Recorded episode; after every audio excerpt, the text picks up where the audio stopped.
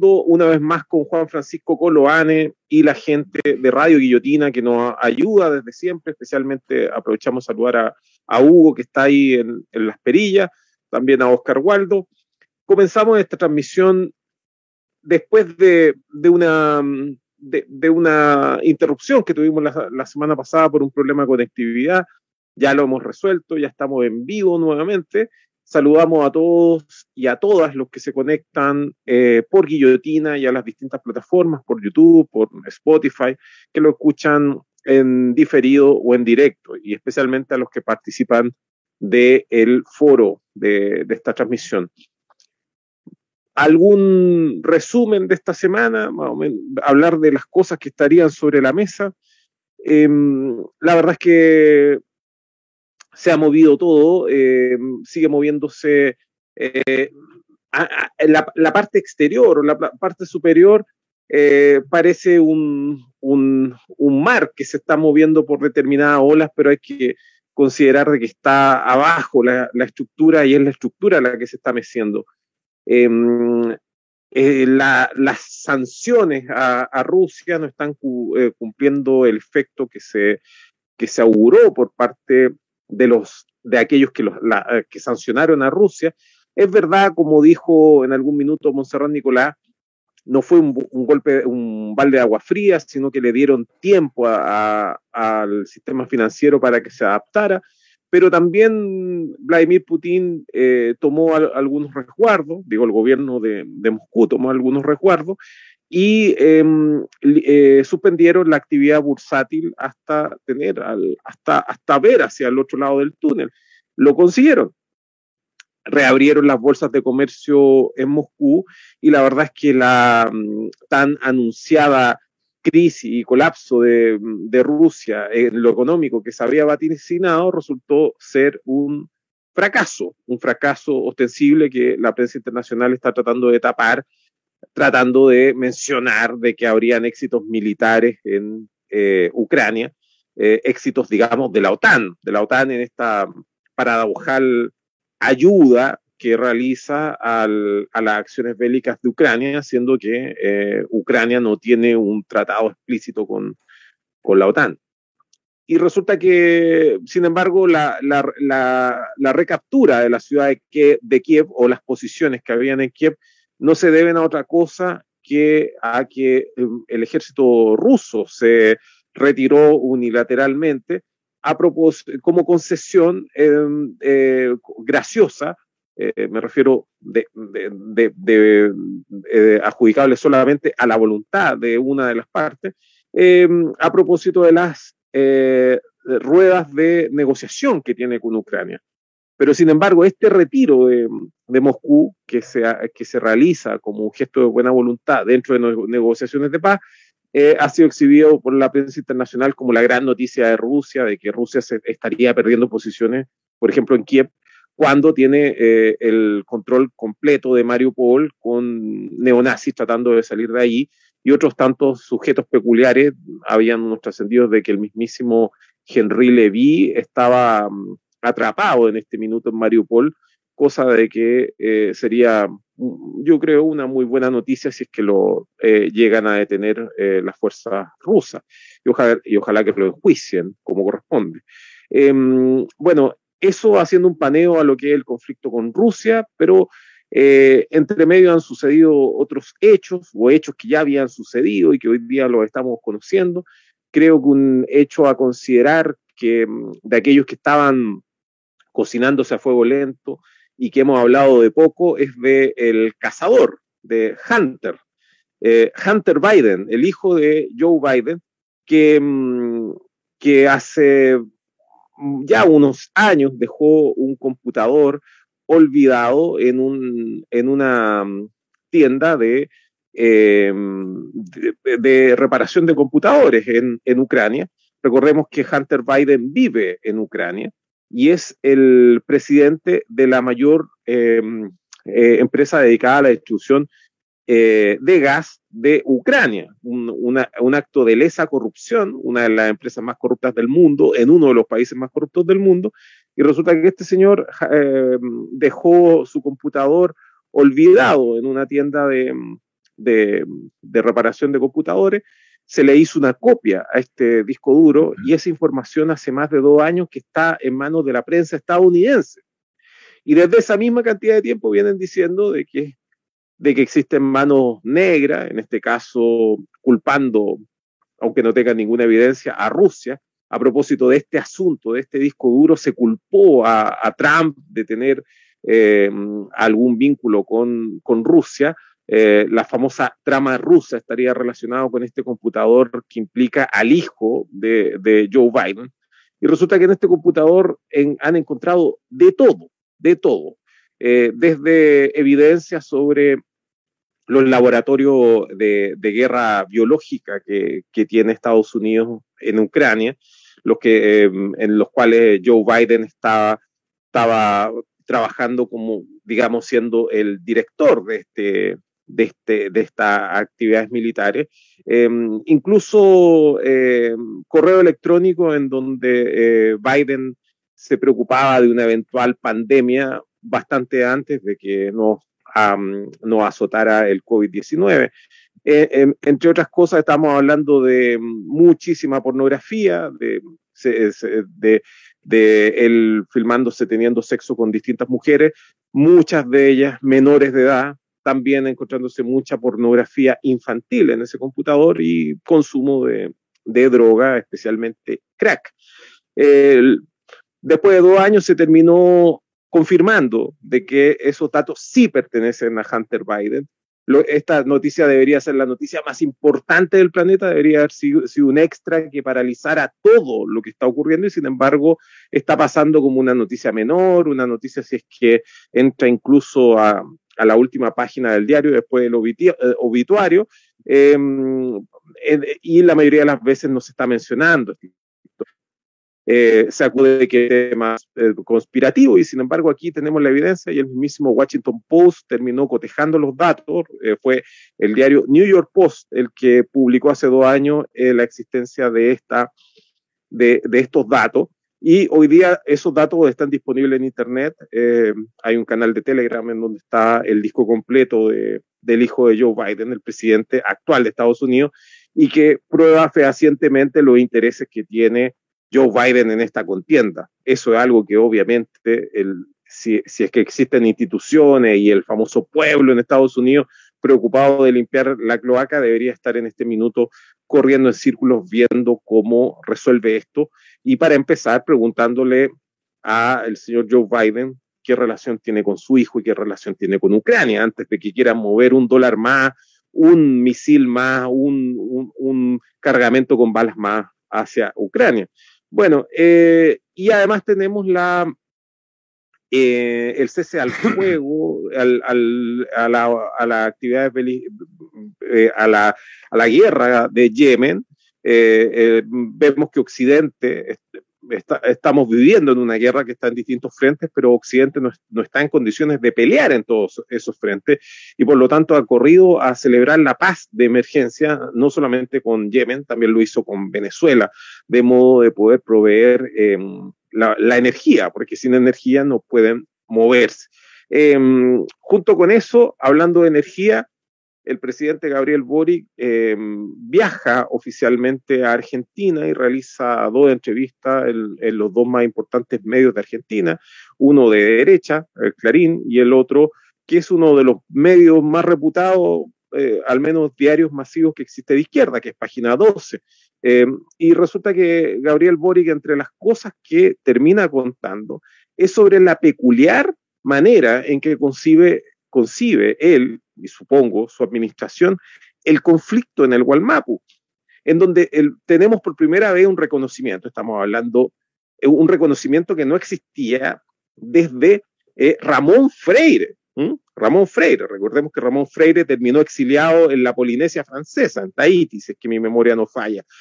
Desde, que, desde Ramón Freire, que no teníamos un reconocimiento de un presidente de la República, de que existen parlamentos que nos rige, que, no, que nos rayaron la cancha con el Walmapu. Y, Gabriel Boric se va en, una, en, en, uno de estos giros poéticos que tiene el primer mandatario y termina para, para evitar un problema bastante fácil de resolver, que era el problema que le hizo saber el, el, el, embajador de Argentina en Chile, el señor eh, Rafael Bielsa, en que le expresó su molestia porque Siche se había referido al Gualmapu, porque el Gualmapu, eh, al hablar de Gualmapu, estaba hablando de reivindicaciones territoriales de el pueblo mapuche sobre un área que comprende una parte importante de Argentina, es decir, el, lo que conocemos como el Pueblo Mapu. Eh, entonces le expresaron la molestia, eh, Siche se disculpó respecto a esto en una situación bastante peculiar, porque la ministra del Interior se disculpa ante un embajador en vez que pedirle a, la, ministra de Relaciones Exteriores que dé una nota diplomática respecto de esto? Eh, o esperar a la visita de Gabriel Boric y, y, conversarlo directamente con el presidente de la República, que en Argentina, al igual que en nuestro país, es quien controla las relaciones exteriores. Em, bueno, pero Gabriel Boric se vuelve a tropezar con la piedra del Gualmapu y empieza a decir de que la violencia en la Araucanía comienza con la pacificación de la Araucanía y explica que la, la, campaña de la pacificación de la Araucanía fue solamente usurpación y despojo. Frente a eso, yo creo que no existe ninguna duda entre el público de, Guillotina y cualquier persona con el criterio formado en este país sabe que eso fue la pacificación de la Araucanía. Pero si resulta que, si Gabriel Boric dice de que nos ligan los parlamentos con, con eh, los mapuches, eh, no nos olvidemos de los parlamentos de Tapigüe. Incluso antes de los parlamentos de Tapigüe, el Estado de Chile, recordemos cómo se conforma, cómo nace el Estado de Chile. El Estado de Chile lo que hace es asumir, asumir como suyos los territorios que estaban bajo la administración de la Capitanía General de Chile. Y la Capitanía General de Chile había celebrado tratados internacionales con el Gualmapu precisamente estableciendo el río Biobío como la frontera sur. Entonces, si el presidente Gabriel Boric está diciendo de que los parlamentos rigen en Chile, y es el primer presidente que lo dice en, en, casi eh, dos siglos, eh, quiere decir de que está reconociendo de que existe una frontera en el río Biobío, con el Gualmapu. Pero al mismo tiempo la entrevista dice que eh, eh, no es un problema ni de soberanía, ni de independencia, ni de secesión. Ah, son dos cosas irreconciliables, imposibles de, de, juntar contra, una con la otra. Pero cuando está diciendo esto, y aquí disculpen que me haya extendido tanto, especialmente a ti, Juan Francisco, en esta introducción, es que, ¿qué está haciendo Gabriel Boric en Argentina? ¿Qué fue a hacer? Obviamente llevó un avión lleno de artistuchos, de estos artistuchos que lo andan, es algo muy concertacionista, porque obviamente, em, por favor no me den la lista de los artistas que están metidos ahí, pero obviamente esto no tiene nada que ver con integración cultural. Gabriel Boric está ya por el gas, es decir, está nuevamente preocupado por, de asuntos que debería estar preocupado su padre, Luis Boric Escarpa, ex eh, em, presidente de ENAP en, en Magallanes y está preocupado de integrarse con Argentina en la producción del gas. Y los periodistas de Clarín le dicen, pero señor Gabriel, resulta que Argentina ya no tiene gas. Y, Gabriel Boric les dice, sí, ustedes tienen gas, ustedes tienen gas ahí en vaca muerta. Es decir, Gabriel Boric se preocupa de este tema del gas porque dice que Argentina puede producir gas a través de qué cosa. ¿Cómo está produciendo gas Argentina en este minuto? A través del fracking. Es decir, está bombardeando las napas para, para activar la, la, propagación del gas. Haciendo esto está destruyendo los acuíferos de Argentina. Y adivinen en qué lugar están estas explotaciones de gasíferas argentinas. Sí, usted, usted lo está imaginando porque usted es mal pensado. Justamente están en el Gualmapu. Es decir, Gabriel, Gabriel Boric justamente está preocupado de lo que está ocurriendo en, es la primera, la primera acción de Estado que está realizando como presidente, viaja, viaja a Argentina y está preocupado del gas argentino. Un gas que están extrayendo con mecanismos de alto costo ambiental, pero también que están eh, con exploraciones y prospecciones que están realizando en el Gualmapu, en la zona argentina, es decir, en el Puelmapu. Eh, buenas tardes, Juan Francisco. Hola. Hola. Bien. Díganme, ¿qué es lo que abordo? Partamos por Yemen, esta, este cese al fuego en... ¿Mm? ¿Por qué tan lejos? Eh, bueno, usted juegue, Juan Francisco. no, pero ¿por qué Yemen? ¿Cuál es, la, ¿Cuál es la preocupación sobre Yemen? A ver. El cese al fuego en Yemen. Porque, mm, Porque es un cese que, que no viene desde Yemen, viene desde quienes están agrediendo a Yemen. Pero primera vez que abordamos a Yemen en este programa. Así es. Sin background, sin una visión macro, difícil tirarse a la piscina. Creo yo.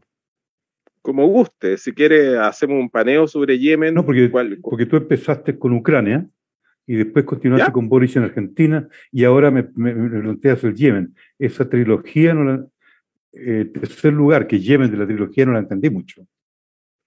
Bueno, es que lo, dije en la introducción cuando estaba comenzando de que em, estamos frente a una guerra mundial, una guerra que podríamos llamar de baja intensidad. yo tengo una pero guerra cuando la especificidad en el análisis no está muy clara, a mí me gusta irme a lo más macro, aunque suele un poco académico y teórico. Y yo había preparado una cuestión que tiene que ver con el poder que fue una cosa que quedó pendiente de la sesión anterior, de la última en que yo participé. Y yo quería un poco comunicar a la audiencia particularmente eh, este tema del poder que está reflejado porque Boric, en vez de ser de ir a una visita macro de relación internacional macro con Argentina, eh, de hablar el tema global con, con Fernández, presidente Fernández, perdón, eh, aparece este tema del gas, que es una cosa específica. Lo mismo pasa con la discusión sobre la guerra entre Rusia y la OTAN en territorio ucraniano. Eh, ser las cosas más específicas de Hunter Biden. Eh, entonces, creo que en todo el, análisis que yo he escuchado en los últimos días, lo que he leído en los medios más publicitados, eh, es siempre el abordar los temas específicos, si está si Rusia pierde, si está en Kiev, si no está en Kiev, eh, de la tragedia humanitaria, eh, quién gana o quién pierde.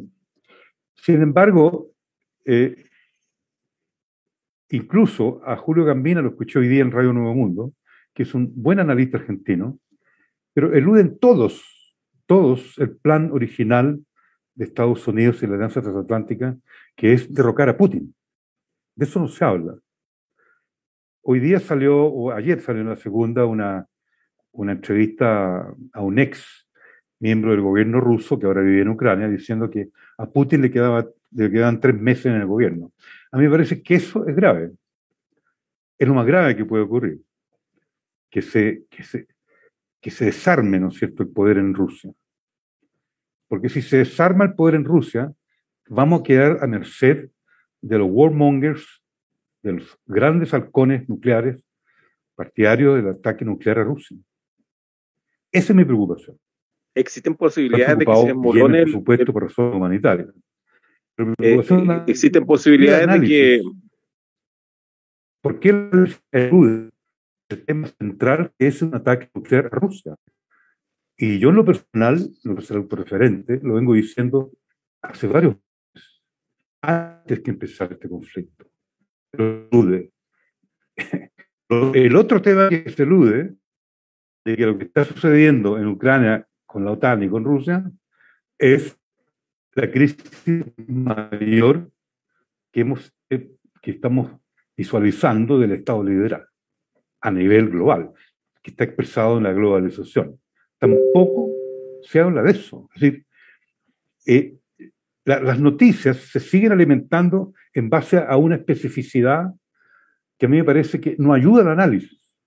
Cuántos tanques, cuántos trapos, cuántos cuántas tropas, cuántos soldados murieron. No ayuda este análisis de, la, de las situaciones que estamos viviendo a nivel global, que es el intento de Estados Unidos y la Alianza Transatlántica de derrocar el gobierno de Putin. Entonces, eh, en base a eso, yo había escrito una cuestión que tiene que... No sé si se está escuchando. ¿Se está escuchando?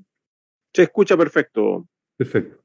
Es el tema del poder y los cambios de los pliegues del poder en sus sentidos y objetivos. Estoy leyendo aquí algo que preparé en la semana, que tiene que ver el poder que está dentro del Estado y la sociedad, en ese mecanismo de relación Estado y sociedad, en donde están las colectividades, están las organizaciones sociales, está el colectivo. Y aquí veo tres alteraciones. Esto un poco para ayudar de llevar el análisis a lo macro. La primera alteración es la de los agentes del poder. La segunda alteración es de las determinantes culturales y la alteración es la subjetividad de esas determinantes culturales que están en las personas. Y la tercera alteración es la conformación de una nueva superestructura a nivel global, que en el fondo significa un nuevo orden mundial, una nueva institucionalidad, nuevas estructuras de poder. Ahora, vamos a la primera, la alteración de los agentes del poder. Aquí yo voy al, a Ray Mills, que sigue estando vigente, no Weber, ni Dahl, ni Habermas, ni la Escuela de Frankfurt, porque aquí los que comprenden mejor la política internacional post Segunda Guerra Mundial son los norteamericanos. ¿Por qué? Porque no son monárquicos. Franceses, alemanes, italianos, británicos, holandeses y suecos tienen reyes. Italia no, Francia no, pero sigue, eh, eh, el esperpento o el espermio, por usar un término bien duro, de lo monárquico. Hijos que no se han sacado de la razón monárquica del poder. Por eso que la sociología francesa a mí me llama a dudas, la sociología británica también, y lo mismo la italiana, aunque lo respeto a todos los sociólogos allí y los cientistas políticos. Tiene el espectro de lo monárquico. ¿Dónde salen las ideas realmente liberatorias del análisis para mí? Es de Estados Unidos. Y el ejemplo más paradigmático es Wright Mills, donde tiene un libro que se llama La vida del poder, que yo recomiendo a todos, a todos leerlo de nuevo. Es un libro de los años 60. Y ahí está el tema de los tres agentes del poder económico, político y militar. Y cómo esa élite del poder comparte el mismo ambiente cultural, se coluden, se unen, ¿no es cierto?, para gobernar. Entonces tenemos la alteración de los agentes del poder y lo que hemos visto a partir del ajuste estructural de la década del 80 es que estos tres agentes se unen para manejar el capitalismo global y refundan ese capitalismo global con otro término, que es lo conceptual nada más, porque el capitalismo global sigue siendo imperialista, sigue siendo, eh, diría yo, eh, avasallante. Eh, y le llaman globalización.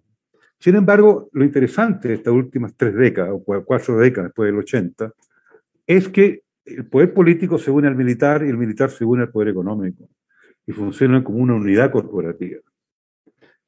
Entonces tenemos que los agentes políticos y los agentes económicos son en el fondo agentes operacionales del diseño que, que aborda el capitalismo para seguir subsistiendo. ¿Y cuál es el tema? El tema es que eso va produciendo en el, en el núcleo central del funcionamiento una cultura, y que yo me atrevo a decir una democracia, cultura barra democracia.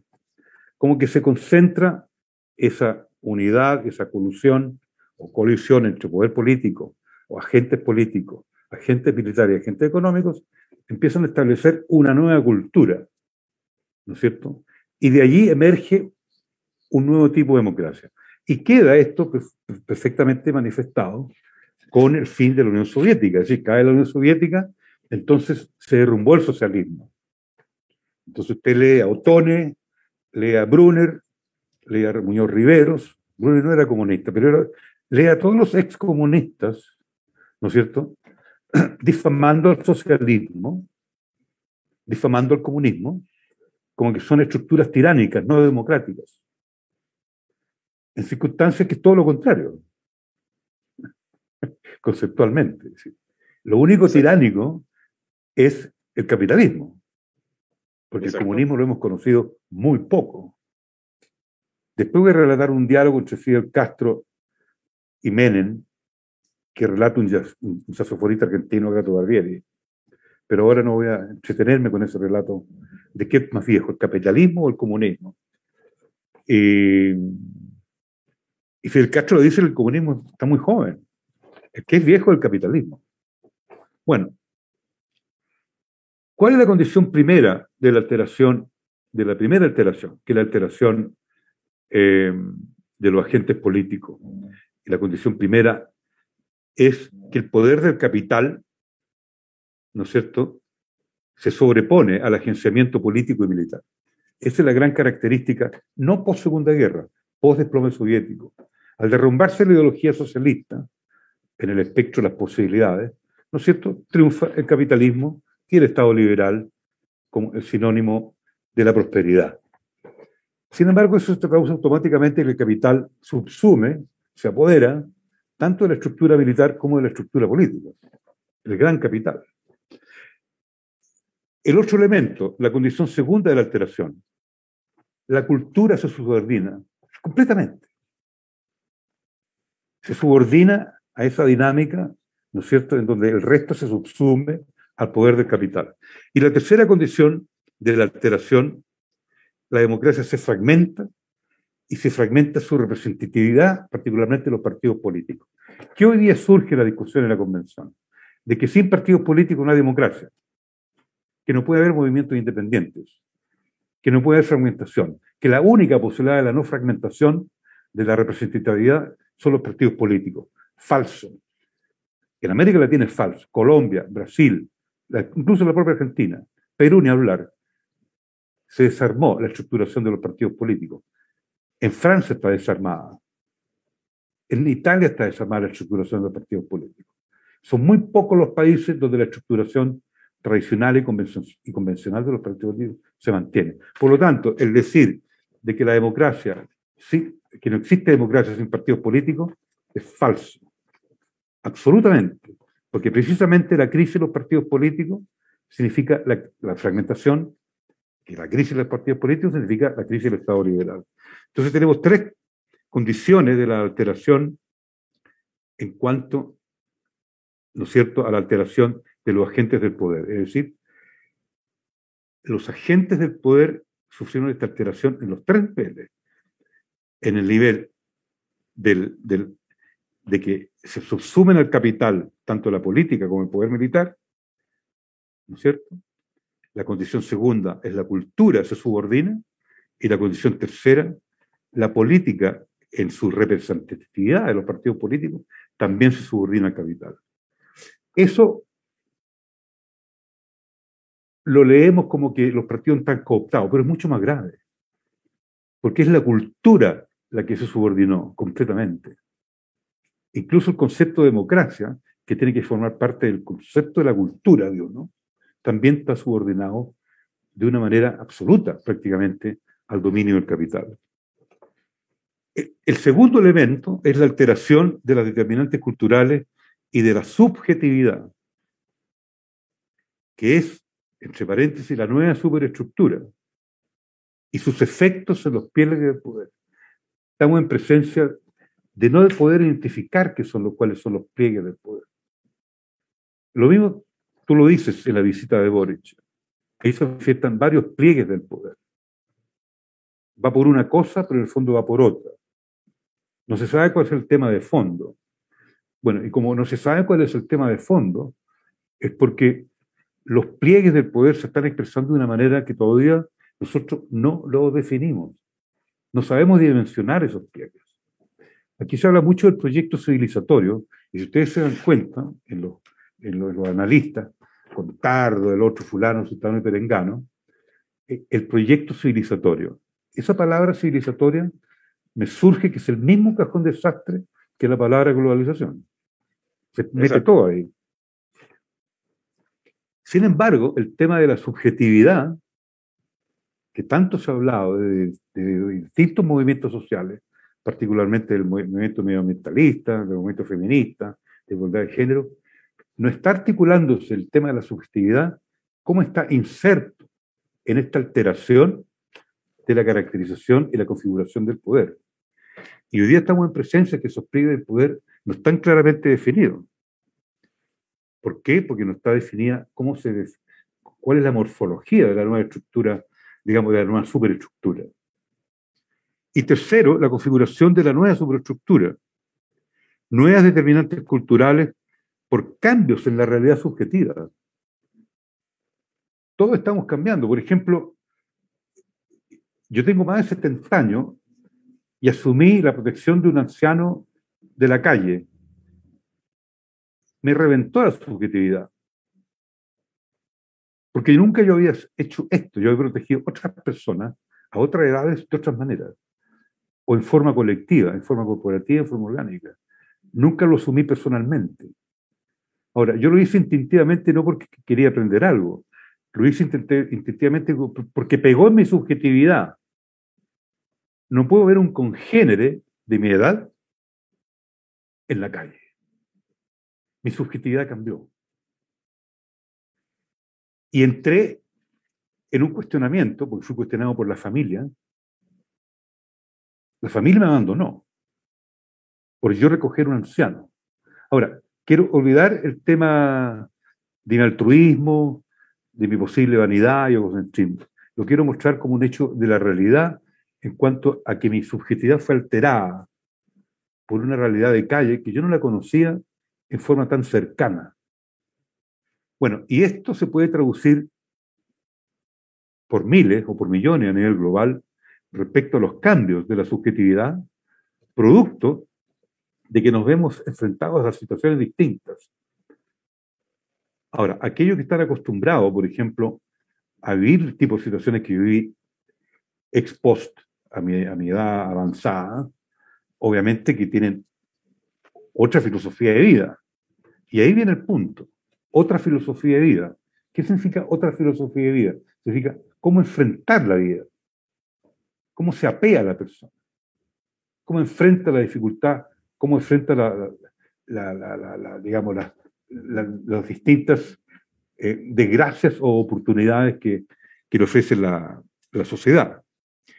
Entonces estamos en presencia de nuevas determinantes culturales que cambian la realidad subjetiva. La realidad subjetiva o de las subjetividades no la estamos dimensionando. Por eso es que no entendemos las movidas de Boric no, estamos entendiendo en profundidad las movidas de los políticos. Y pregunto también si ellos, dentro de su pragmatismo cada político, cómo ellos manejan sus propias subjetividades para poder conseguir ciertos objetivos políticos. Finalmente, después que conformamos o tratamos de mencionar esta nueva superestructura de poder, tenemos que ver cuáles son los pliegues del poder, porque todavía no, los reconocemos. Y si, y si, si, pispamos o avispamos alguno de estos pliegues del poder, no sabemos en qué dimensión lo estamos haciendo y cuál es la dimensión real de esos pliegues de poder. Entonces, finalmente, aterrizo esto en el tema de la dislocación del orden institucional que es lo que está planteando la, convención, la convención, la constituyente. Eh, obviamente que eh, por ahí va el golpe de Estado. El rechazo es anular ese esfuerzo, con todos los defectos, anular. Eh, y el cambio del orden estructural convencional del poder. Es decir, este país no está preparado para una nueva constitución. El país que se expresa hasta el momento, tanto en redes sociales como en medios escritos formales y convencionales, le da la impresión, eso yo lo dije en nuestra radio que ya no invito más, en Magallanes, la radio de Capuchino Radio, querido amigo Rodrigo Butz, puede que esté enfermo, no sé, porque empezó a decir estas cosas, que Chile no estaba preparado para este proceso. y menos un proceso acelerado como, como se planteó. Y es probable que no haya caído bien. Eh, hay mucha desinformación, hay mucha... El análisis tiene, tiene una estructuración muy alejada de, de la realidad, en primer lugar porque en Chile no hay una investigación social continua, permanente en los últimos 30, 40 años. Los sociólogos no están investigando la, realidad chilena. Aquí no hay sociología en Chile. Y te lo digo como sociólogo, a mí me da mucha tristeza y mucha pena. Porque no hay bases de datos. Yo he ido a, los, a las memorias de los estudiantes en los últimos años. Son todas memorias específicas en donde se transmite la verticalidad del Estado, la verticalidad de la sociedad. Son todas verticalizaciones de la estructura y no se entiende y no se pueden unir esas cosas. Digamos, está, está el ABC1, el, D, los, elementos estadísticos del ingreso. Están las fichas CAS, están las fichas de los centros de desarrollo comunitario en las municipalidades. Pero estudios sociológicos, ¿Qué pasa con la juventud? ¿Qué pasa con determinadas edades? ¿Qué pasa con los comportamientos electorales? ¿Cómo es posible que dos semanas después de asumir este gobierno, el Isaacson, Academy y todo, empiecen a hacer encuestas de opinión respecto a si le gusta o no le gusta el gobierno? Eso es una falacia. Eso no es serio. Con una muestra de 1.000, 1.200 personas a nivel nacional. ¿Cuál es la, cuál es la estructuración de ese muestreo? ¿Quiénes son los que dicen eso? Es decir, es desastroso. Yo me preparé para esto. Porque esto no es solamente el tema de Chile con Boric, es el tema global. El tema de Ucrania y el tema de Rusia. Es decir, no tenemos base de datos. Es decir, hoy día uno emplea mucho más tiempo escarbando información que sea mínimamente verdadera el 90, 92, 98%. Y el 2% para análisis, porque no hay datos. Y hoy día en Chile, yo compro la tercera y los domingos del Mercurio y los comparo. Y veo estos analistas, a Colodro, a Contardo, a Matamala. Son todas generalidades, viscerales. Y los datos son los que aparece respecto a la constituyente, de que cuántos votaron por esto, cuántos votaron por otro. Esos no son datos. Esos son apenas tips of the iceberg, apenas resplandores de la realidad. Entonces, queridos colegas, queridos amigos, eh, esta es mi posición, esta es mi postura.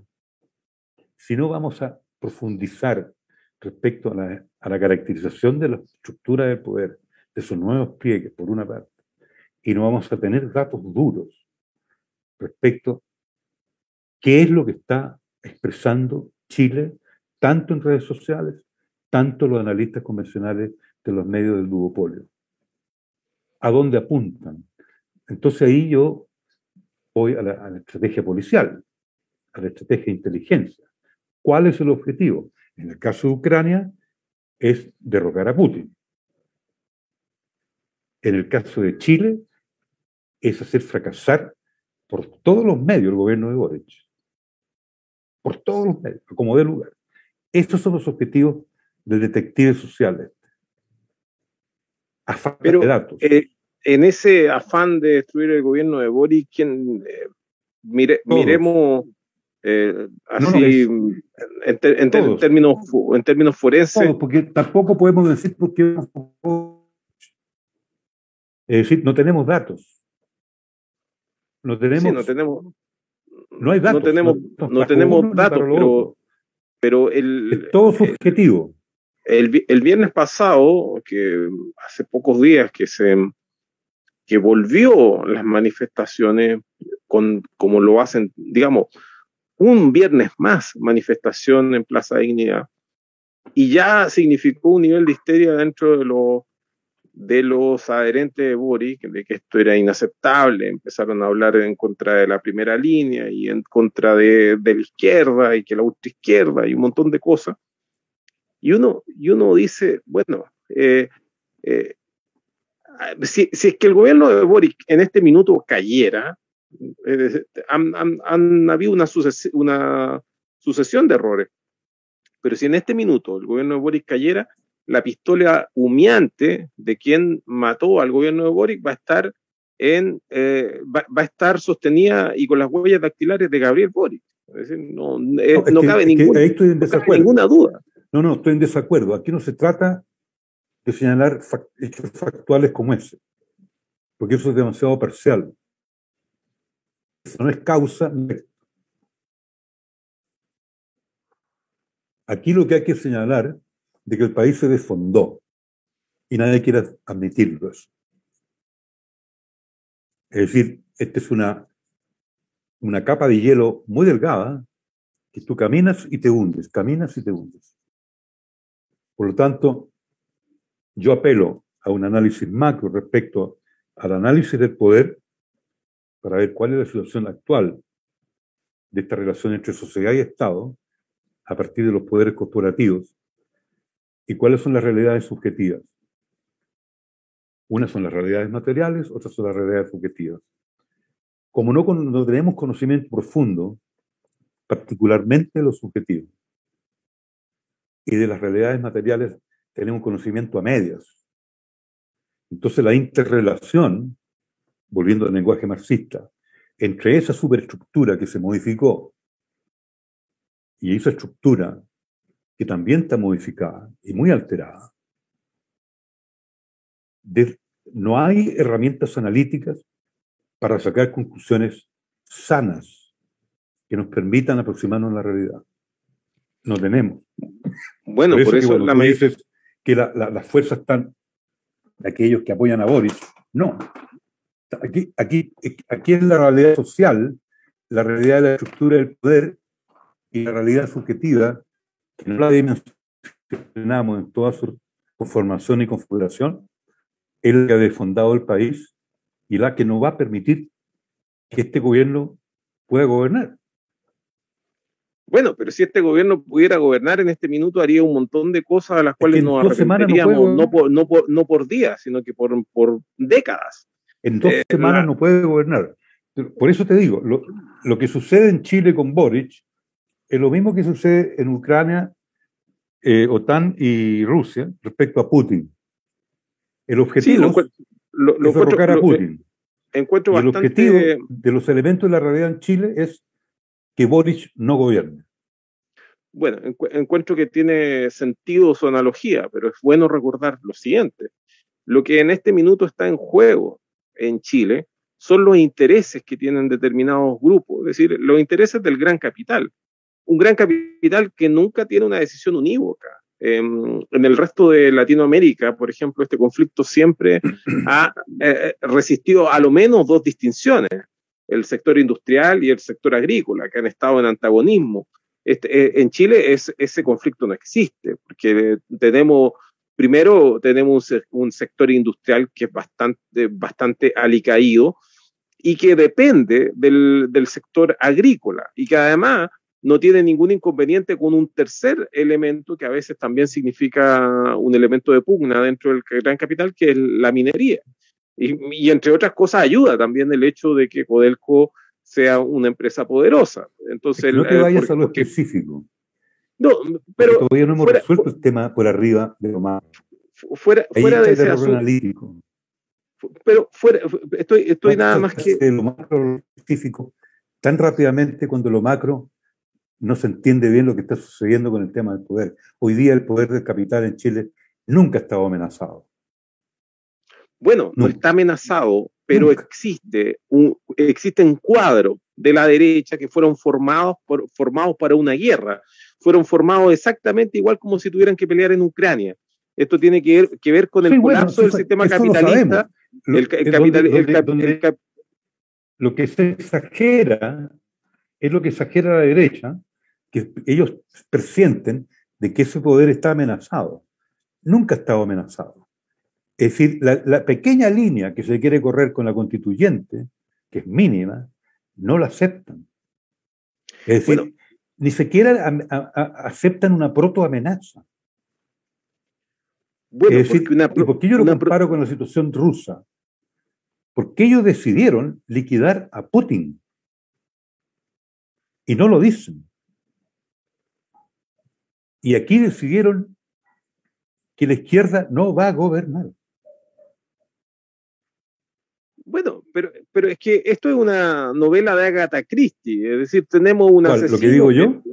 No, no, lo que, lo que, lo que sucede con esta mente psicopática, eh, se supone que las organizaciones son de por sí racionales, porque una, una, una, organización, eh, no, no, en una organización no priman las pasiones. Justamente la organización es una de las ventajas que tiene, es que neutralizan las pasiones. Las organizaciones como sujeto eh, son racionales. Eh, y, en esa racionalidad uno dice, no puede existir una organización, eh, tampoco una organización tan importante como Estados Unidos, la TAN, que sean un psicópata. Pero resulta que este, este, este, este psicópata eh, es un psicópata clásico de, es un psicópata típico de, de, de, guion de Agatha Christie.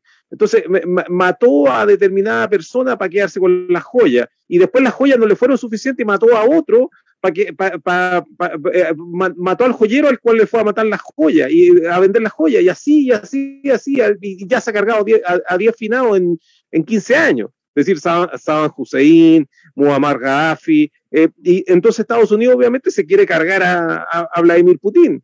Eh, en, esta set, en esta en, esta secuencia de, de psicópata y asesino, asesino serial. ¿Para qué? ¿Para quedarse con qué? Para quedarse con Rusia. Eh, hasta, ahí, hasta ahí no tenemos ninguna discusión. No quieren quedarse con Rusia. Ellos no quieren tener una amenaza a su hegemonía. Por eso yo apelo a entender la subjetividad, los pliegues subjetivos del poder. Que hoy día la única manera de dañar es en lo simbólico, entre comillas, al, al otro poder. Que se vayan desmoronando sus códigos de subjetividad. Y donde, entre comillas, cierta transversalidad para poder aumentar el poder solidario, cuando digo el poder de la solidaridad, preocuparse del otro, ¿no es cierto? Sin el purismo ideológico. No estoy diciendo de que yo, marxista, comunista, Francisco Colomane, voy a abandonar mis principios filosóficos, pero sí voy a ir en el camino de la carretera, en el camino de Jean Kerouac on the road, o en el camino de, de la película, a ti te gusta el cine de busco mi destino, aunque, aunque el, el, derechista de Dennis Hopper se une con el otro, que es izquierdista Peter Fonda, en función de una supervivencia distinta, y apelaron a lo simbólico. Esa película es un manual, es un manual de la década del 60. Y hoy día, no estoy diciendo que determinado partido lo está tratando de restituir, pero naturalmente, por el cambio generacional, eso se está restituyendo un poco. ¿Y cómo me di cuenta de esto yo? Me di cuenta en mis propios diálogos personales con las personas con las cuales yo convivo, en donde me fui distanciando, a partir de lo subjetivo. Es decir, con mi marxismo-leninismo, que todavía cuesta, incluso hasta soy estalinista en algunos elementos, porque Stalin previó esto que está pasando aquí. Todas las guerras imperialistas, frase de Stalin, a los bolcheviques ucranianos de 1917, le dice, todas las guerras imperialistas son por el petróleo y la energía. ¿Cuál? En la obra completa que están ahí. Bueno, vamos a lo subjetivo. Como la especificidad de la verticalidad o la verticalidad y la especificidad, y eso tú lo entiendes perfectamente bien, de la ingeniería, de la agricultura, del derecho, de la filosofía, de lo que sea, no nos permite ver el todo, la totalidad. Y ahí yo escucho a Lavrov. Tenemos que ver la totalidad. Marxista puro, Lavrov. Si no vemos la totalidad, no vamos a entender lo que está pasando ahí. Y yo tuve que apelar a Lavrov. Hay que ver la totalidad. Y la totalidad donde la vemos con más claridad es en, los pliegues objetivos del poder, en lo simbólico. Rusia está, está dando una batalla antiimperialista. ¿Dónde está la izquierda global que lo diga? Y voy a decir una palabra grosera porque estoy un poquito enardecido hoy día por los temas, no por ustedes, por la temática. Que tenga que ser el puto Colobane que esté diciendo dónde está la izquierda que libre de batalla antiimperialista la, la, libra Putin, que es marxista-leninista. Imagínate. Es contrasentido. Entonces ahí están los pliegues subjetivos del poder. No es que Putin quiera hacer eternamente, él, no se siente zar, esa es una estupidez del foreign affairs, del foreign policy y, de los propios, eh, de la propia élite chilena de la política internacional, de que Putin quiere ser un zar. Oye, perdóname, Putin ya, tiene más de 70 años casi, o 70. De, ¿Cuál es su herencia? ¿Cuál es, ¿Cuál es su legado? Su legado es que no haya, su legado es que no haya un poder hegemónico absoluto y ahí hay orgullo de ruso, ¿no? que con todo el poder a su disposición durante 30 años, lo único que hicieron es descalabrar más el mundo. Eso es lo que han hecho. Y eso no se reconoce. La izquierda está muda.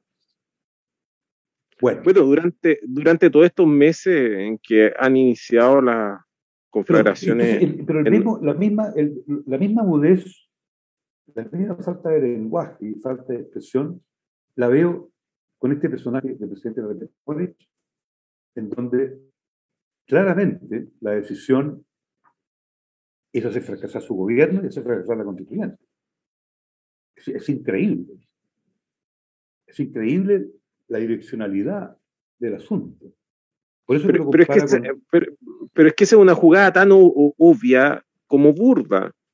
El, lo, que están acá en juego son los intereses que tienen eh, estos grupos que, como usted bien reconoce, y en eso estamos conteste, una, una, minoría que no está siendo amenazada por la constituyente. Pero lo que, lo que puede ser amenazado, lo que puede ser amenazado es la génesis de todo poder, que es, el mito de que ellos tienen el designio, tienen el, el, el cetro de mando.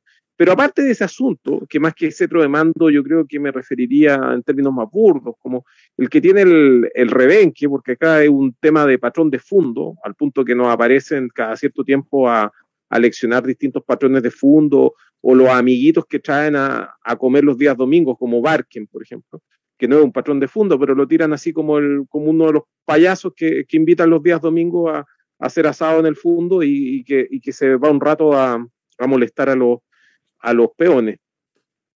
Pero aparte de ese asunto que es un, tema de poder, eh, lo, que, lo que consigue hacer el, poder en este, en, este tema de la constituyente eh, es evitar que se realicen esos cambios.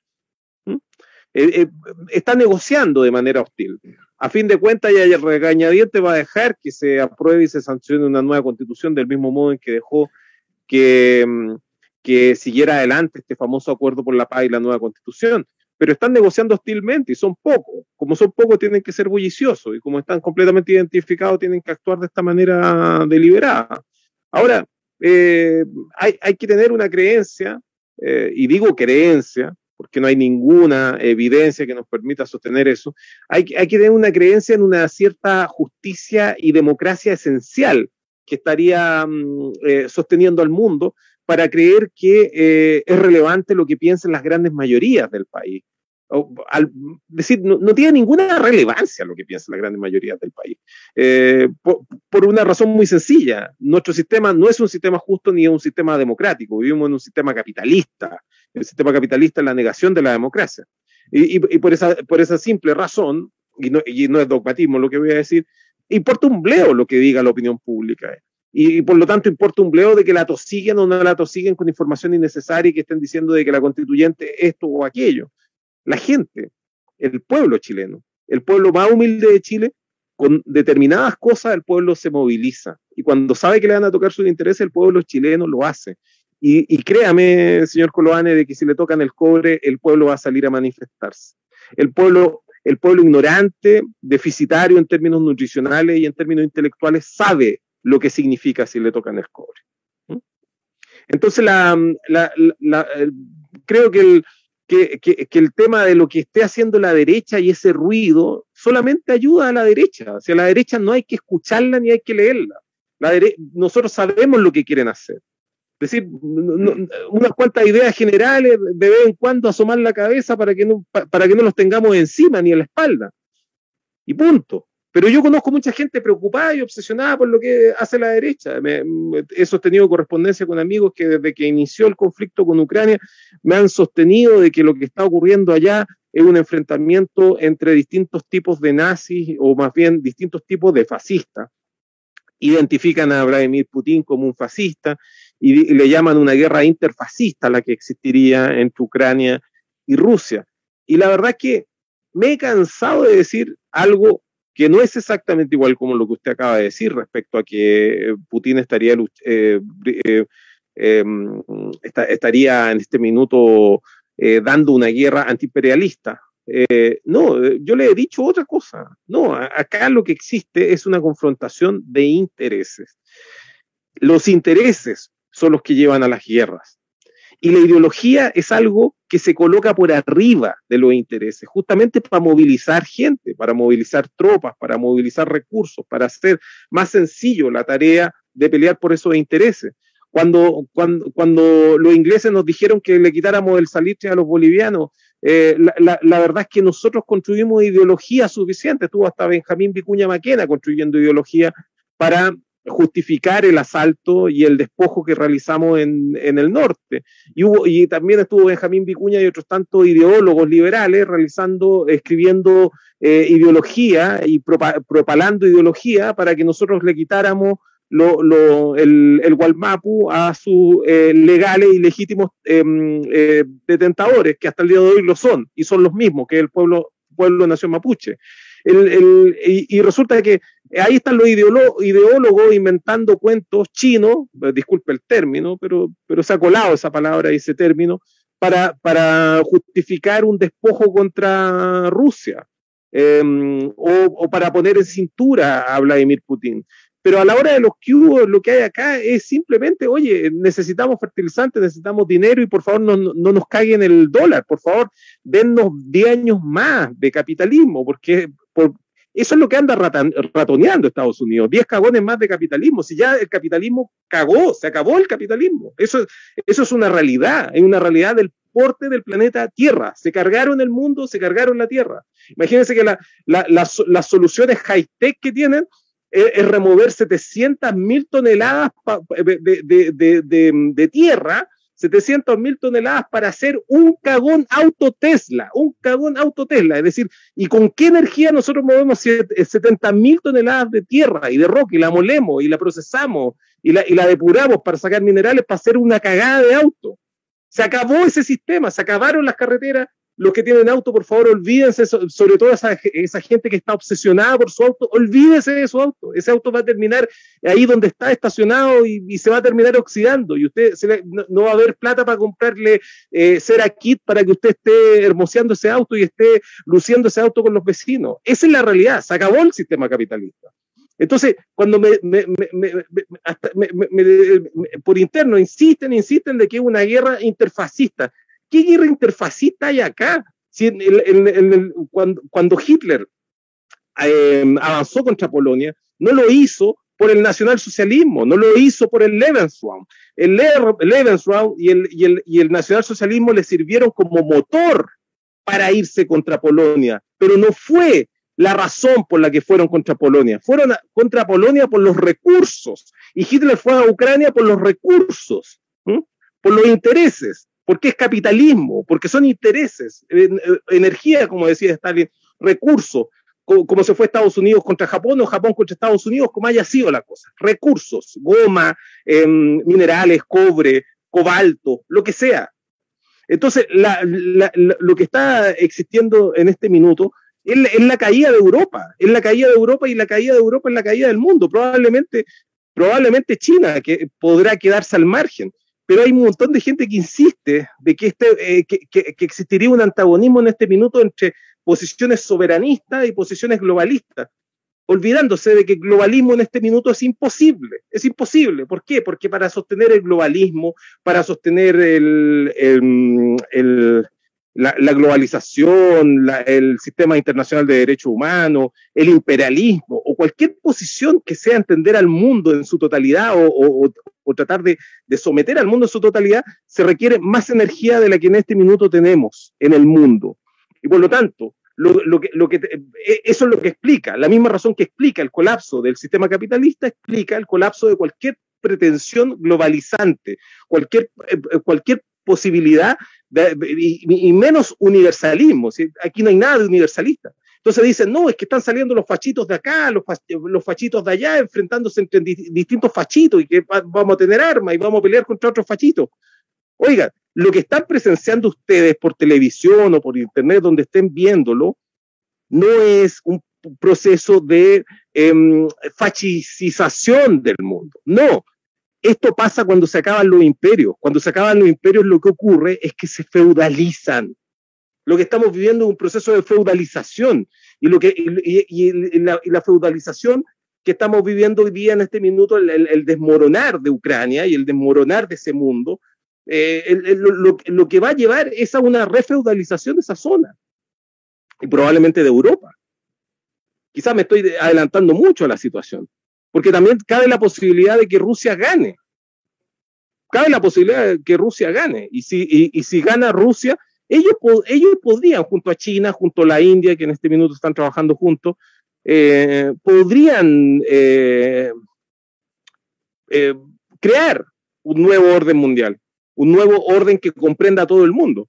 Pero si es que no se sustituye el orden mundial que tenemos hoy día, lo que va, lo que va a suceder necesariamente es una refeudalización del mundo, empezando por Europa. Mm. Bueno, tengo que pensar lo que tú estás planteando, no, no, puedo reaccionar automáticamente, digamos.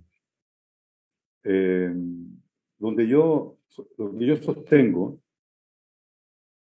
que respecto al imperialismo, en función de los intereses que hablas tú, que existe una guerra de intereses. Digamos, la globalización, como estaba planteada en los últimos 30 años, era una hegemonía absoluta en función del capital. De las 100.000 transnacionales con más capital llegada en el mundo, el 90% eran de países de la Alianza Transatlántica. Había apenas cuatro o cinco que no lo eran, por lo menos hasta 1900, 2010. Eh, Esos son datos de la UNTA. Eh, Gazprom, un par de, de multinacionales chinas, una o dos más rusas. Y de las 20 transnacionales, seguía siendo el, dominio del 80% de la Alianza Transatlántica internacionales de Estados Unidos, Reino Unido, Países Bajos, Alemania, Francia, Italia. Esa es la realidad del capital global. Y, esto ocurre, con las manufactureras. Con el capital financiero incluso era aún mayor el predominio de la Alianza Transatlántica. Por lo tanto, eh, esta reacción de Rusia ante la amenaza territorial que han tenido y la posibilidad de Estados Unidos de bombardear Rusia con armas nucleares, eh, está relacionada a, ese, a la mantención de ese predominio de las transnacionales. Porque la única manera de contener el avance de las transnacionales chinas, indias y rusas, porque India también va en la misma eh, estructura, misma estructura de poder, eh, era con una conflagración para poder detenerla, porque a Rusia le va, a costar, mucho más ya recuperarse. Es un país que demoró 20 años a recuperarse, después del desplome soviético. hay que ver Rusia dentro de la Federación Rusa y dentro de la ex Unión Soviética. digamos, ellos perdieron mucho, territorialmente y en términos de recursos. Una inmensa derrota económica. El, el, digamos, la reducción territorial del país llamado Rusia, que se transforma en Federación Rusa. Entonces, esto está hecho deliberadamente como una estrategia de contención a la expansión y al crecimiento económico de Rusia. Yo entiendo, es una guerra económica. Digamos, así funciona el imperialismo de todas maneras. Ahora, yo no estoy diciendo de que Putin está haciendo una gesta antiimperialista como la de Che Guevara o como sea el caso, no. Lo que sí estoy diciendo de que desde el punto de vista de la hegemonía económica,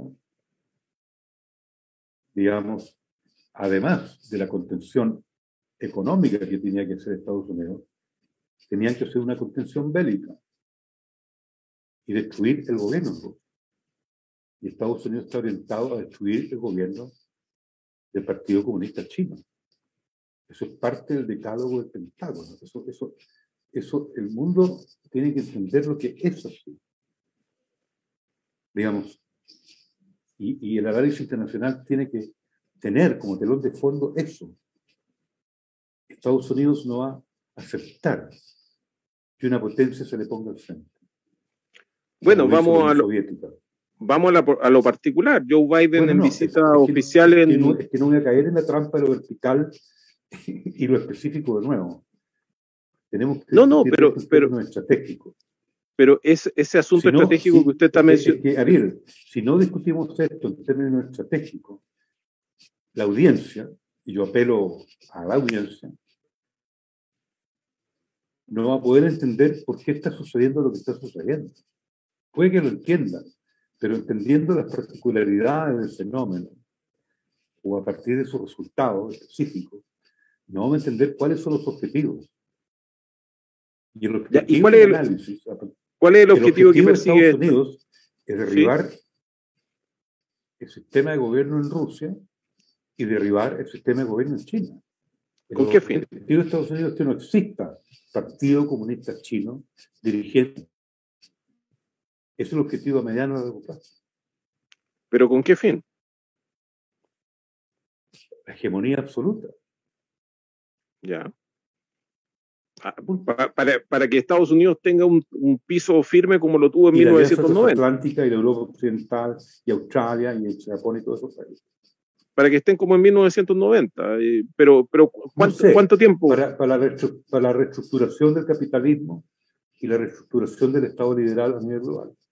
Ya, pero el, Estado liberal, por favor, saquémoslo de ahí porque es ideología, no tiene nada que ver con real. Porque esa es la estructura institucional, esa es la cultura. No, el liberalismo no es parte de la estructura, el liberalismo es parte de la ideología, es parte de la superestructura. No, no, no, el liberalismo es un, discurso que utiliza el capitalismo para venderse como algo razonable frente a las masas. En democracia, ellos venden el concepto de democracia en con esos parámetros, con esos paradigmas.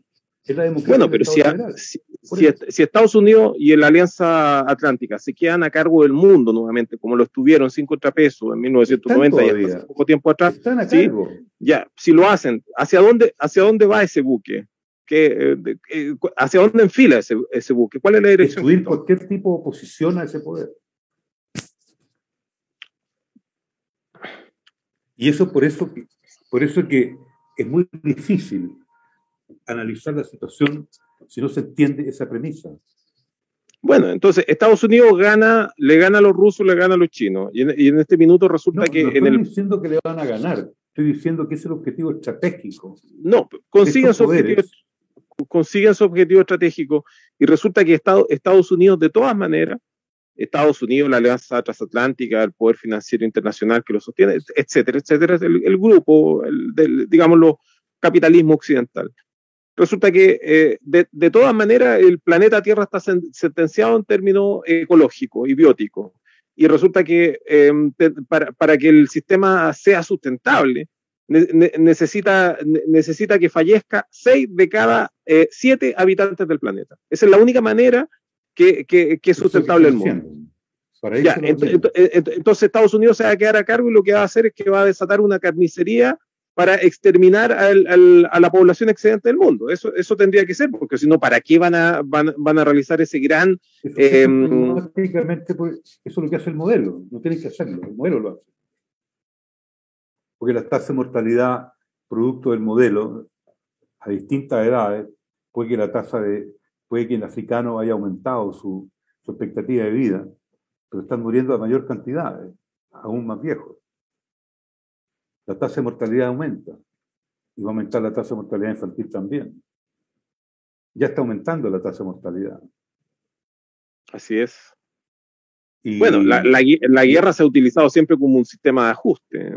Em, bueno, y el dislocamiento de la inmigración, digamos, esta explosión demográfica a nivel global, la cifra respecto a Chile, de que entran mil inmigrantes diarios, no la creo. Yo no sé cómo la cuentan. Yo siempre, eh, yo nunca he creído mucho en las cifras poblacionales más allá de los censos. Es decir, la, parte numérica, que son 5 millones de refugiados, porque yo he visto eso, trabajado en frontera, es muy difícil contar. La única contabilidad cierta que hubo, que fue una ONG en Irak, que estaba incluso en Internet, 2003, 2004, 2005, que se llama el Iraq Body Count eh, Unit. Eso fue fabuloso, porque se expandieron por Irak, porque fue una ONG bastante proimperialista en el fondo, en el sentido no hagan más esto, porque así Estados Unidos no va a dominar hegemónicamente el mundo. Porque Irak sigue siendo también un paradigma. Se han olvidado de ese paradigma. Pero ahí hubo una ONG pro-imperialista, pero muy funcional, muy inteligente. El Irak Body Count. Y todo eso se trasladó a una cuestión de presupuesto. Y de ahí se supo, yo no me acuerdo de memoria, entre 3 millones y 5 millones de muertos.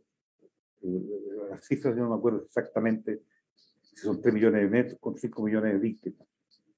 Pero ahí hubo precisión, después ya no hubo más precisión.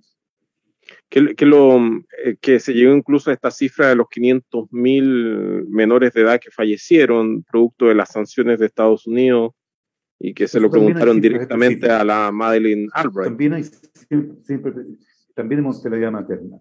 Pero a lo que yo voy es que en el análisis como estrategia, si no hay un acuerdo en los principios macro respecto a los objetivos, y, y como el capitalismo funciona, entre comillas, eh, mecánicamente con cierta automatización a nivel global por el tema del dinero.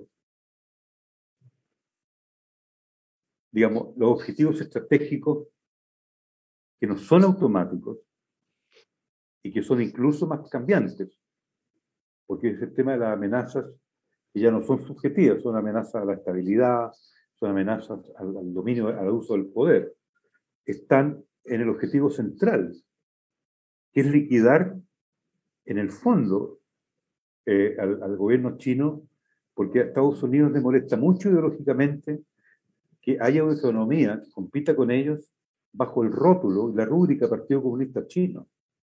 Es impresionante cómo les molesta eso. Mira, no quiero apelar a experiencias personales, pero yo estudié en la Universidad de Gainesville, donde entrenan a la gente del Pentágono y a la gente de la CIA. fueron compañeros míos en las clases, porque no hay cursos especiales para ellos, son alumnos en las distintas facultades. Y yo no lo sabía. Yo entré ahí de casualidad porque no tenía otra oportunidad económica. Ahí tuve una beca y pude estudiar ahí. Entonces, allí cuando yo estudié el tema de Estado, en la carrera que estaba haciendo, aprendí esto. De que, de que las estructuras comunistas organizacionales la aceptan en Estados Unidos porque la tienen bien controlada por el FBI, pero no pueden existir expansiones comunistas en ningún país. Para Estados Unidos le molesta mucho que el Partido Comunista exista en Chile que existe en Francia o en Italia, en todas Eso desde 2018, que es la obsesión antibolchevique. Y yo no soy Eduardo Artés, no estoy loco, Ariel. no, no, no tengo expectativas políticas de ningún tipo, ni, ni, ando reclamando esto en la calle. Estas son cuestiones académicas que estudié. Creo que se la he dicho a Roberto de la Madrid, pero en otro tono, un poquito más eh, fifú, por decirlo de alguna manera, con lenguaje más, más sofisticado.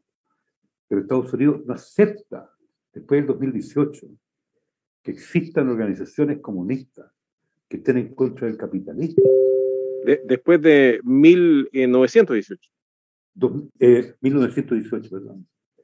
Que es el tema bolchevique. Y eso tú le preguntas a un comunista del Partido Comunista Norteamericano y te va a decir lo mismo. Y los comunistas del, norteamericano están permanentemente vigilados por el a uno. Entonces, hablan con libertad contra el imperialismo. Ellos son mucho más antiimperialistas que yo en el lenguaje. El Danny Show es uno de ellos. No es comunista Danny Show, pero es antiimperialista. Porque hay una cultura de Estados Unidos que les molesta. El gringo progresista, liberal progresista, le molesta que vayan a África y que lo insulten en África. Si ya no pueden ir al Medio Oriente. Tienen que declarar de que están con la causa árabe y con la causa palestina. Incluso en lo mismo, yo personal, eh, pero yo no mentía. Yo siempre soy como soy.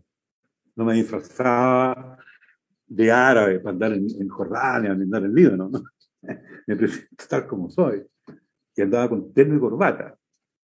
Esa era la única salvación mía, de meterme en terreno con terno y corbata, porque dije, bueno, por lo menos van a ver que hay un profesor ahí, un poquito loco, que está tratando de, de hacer sus estudios.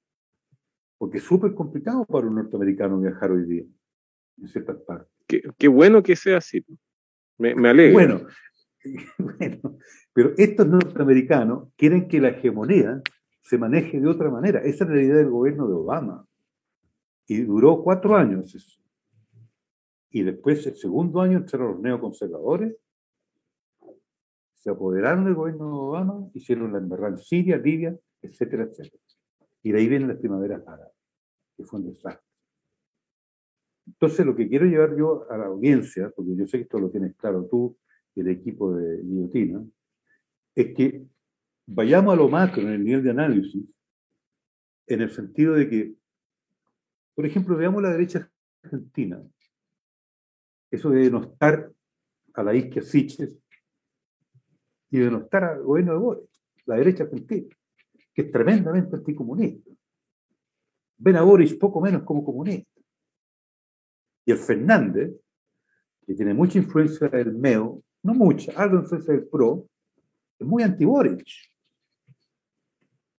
Él no es de la línea más de izquierda del partido, eh, la línea de izquierda del, Partido Justicialista es la que tiene Fernández. Y el hijo, por decirlo de alguna manera. Donde, donde Kirchner gobernó un poco con el PC y con la izquierda no, no gobernó, pero tuvo compasión por lo menos. Pero Fernández no tiene ninguna compasión. Es un operador político igual de lo que conocemos aquí en Chile de la concertación. Entonces, este muchacho, lo digo con cariño, porque yo soy viejo, va para allá, nuestro presidente, a una carnicería. Bueno, la, la entrevista que le hace el Clarín es una pateadura en el suelo y se la propinan antes de que él se suba al avión. Es decir, él, llegó a, Argentina apaleado ya. Bueno, pero de todas maneras, vamos a, la, cuestión de la subjetividad, donde la izquierda puede tener espacios de poder desordenando la parte subjetiva de la sociedad porque allí la derecha pierde, el capital pierde. Y eso, para eso está la escuela de Frankfurt, la, única que de alguna manera yo respeto de los sociólogos europeos, Hockenheimer, Mannheim, Eric Fromm, después el Frank. Y de allí, digamos, el, proyecto Bauhaus. ¿Dónde podemos protegernos nosotros, los que no estamos de acuerdo con el capitalismo? ¿Cómo se maneja el capitalismo? O con este tipo de liberalismo, es con la parte subjetiva. No es que la desarraigue yo de la parte material, de la estructura, pero es, allí donde puede, digamos, y esa parte no se está entendiendo Y el propio capitalismo, creo, eh, globalizante y todo, y ahí estoy de acuerdo contigo, donde tienen perdida la batalla, es en la estructuración institucional. La perdieron. Bueno, también han habido varios devaneos, porque mm, eh, eh, se han dedicado a destruir todas las organizaciones de manera de mantenerse ellos no intactos, no solamente, no solamente la organización, no solamente las organizaciones comunistas. Compraron los partidos políticos. Bueno, sí, pero es que el sistema, el sistema, el sistema capitalista ha sido, digamos, ellos, son los, los que tienen más poder dentro de un Estado eh, mundial que es capitalista. Ellos son los capitalistas, tienen, el, eh, tienen ejércitos para defender ese capitalismo. Este, este, este, este, esquemita que yo quiero traducir en un artículo, lo voy a escribir en el artículo, de la alteración de los agentes del poder, que lo explica Raimir desde los años 60 viene este, este cuento, es por Segunda Guerra. Se une el agente político con el agente militar y el agente económico. Y encajan ahí, en los 60. Y barren e instalan el modelo del ajuste estructural en los 80. ¿Y, dónde, ¿Y cuál es el, yo le llamo crimen de los socialdemócratas? ¿Cuál es la falla de los socialdemócratas? Que se transforma en intermediario de ese agenciamiento. Y eso lo dice Anthony Giddens por la tercera vía. Dice, tenemos que estar con el proceso de la globalización. Y a mí, siendo yo funcionario, me hacen callar no, me dijeron cállate. Me dijeron no, no demonicemos a las transnacionales, porque Naciones Unidas depende de las transnacionales. Oye, eso lo escuché el año 2010, 2012 acá, antes del, segundo periodo de la Bachelet, en un comité de aquí local. Y Allende 73, que era un veedor de esto, y el equipo que lo apoyaba, fue víctima de las transnacionales bueno, como, dijo, como, dijo, como dijo una de las personajes de, Los Simpsons, eh, ¿alguien quiere pensar en las transnacionales? Bueno, pasé, eh, Hugo, ¿han llegado algunas preguntas eh, a esta ya noche? Porque aquí ya, ya estoy de noche. Supongo que más al norte también les pasa lo mismo. Em, en esta noche, en esta noche de Hablemos del Mundo, que ¿Han llegado preguntas del público? Estuvo, está muy agitado el chat, Ariel y profesor Colovane. Así que los temas han sido. este, capítulo está siendo muy comentado, como también tenemos a mucha gente conectada.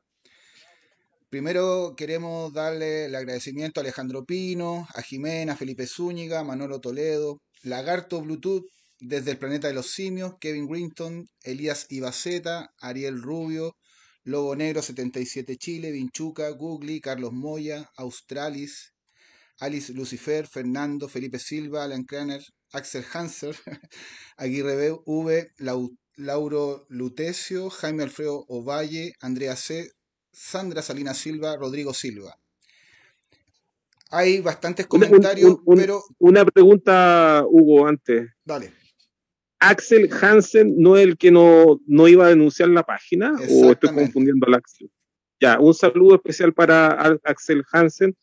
Qué bueno que te quedaste para que, para que, para que siguiera ahí escuchándonos, para que no anduviera ahí mm, eh, o siconeando que nos vaya a cerrar la página y ni siquiera te dedicáis a escuchar, o al menos nos estáis escuchando. Espero, esta vez espero de que hayáis preguntado, weá, que tengan algún sentido y que no anden, ay, te vamos a cerrar la página, que te vamos a acusar con el profesor.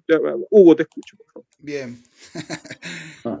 voy a, voy a, ir a, a tres preguntas que hay dos del público y hay una de un tuitero que expuso una pregunta. Dice Ariel Rubio, pregunta para Ariel y a Juan Francisco. ¿Qué efectos geopolíticos significará los archivos del notebook de Hunter Biden en las elecciones de Estados Unidos en el año 2024? La otra pregunta de Australis. Pregunta... A ver, vamos al tiro a esa pregunta porque... Mm, Dale.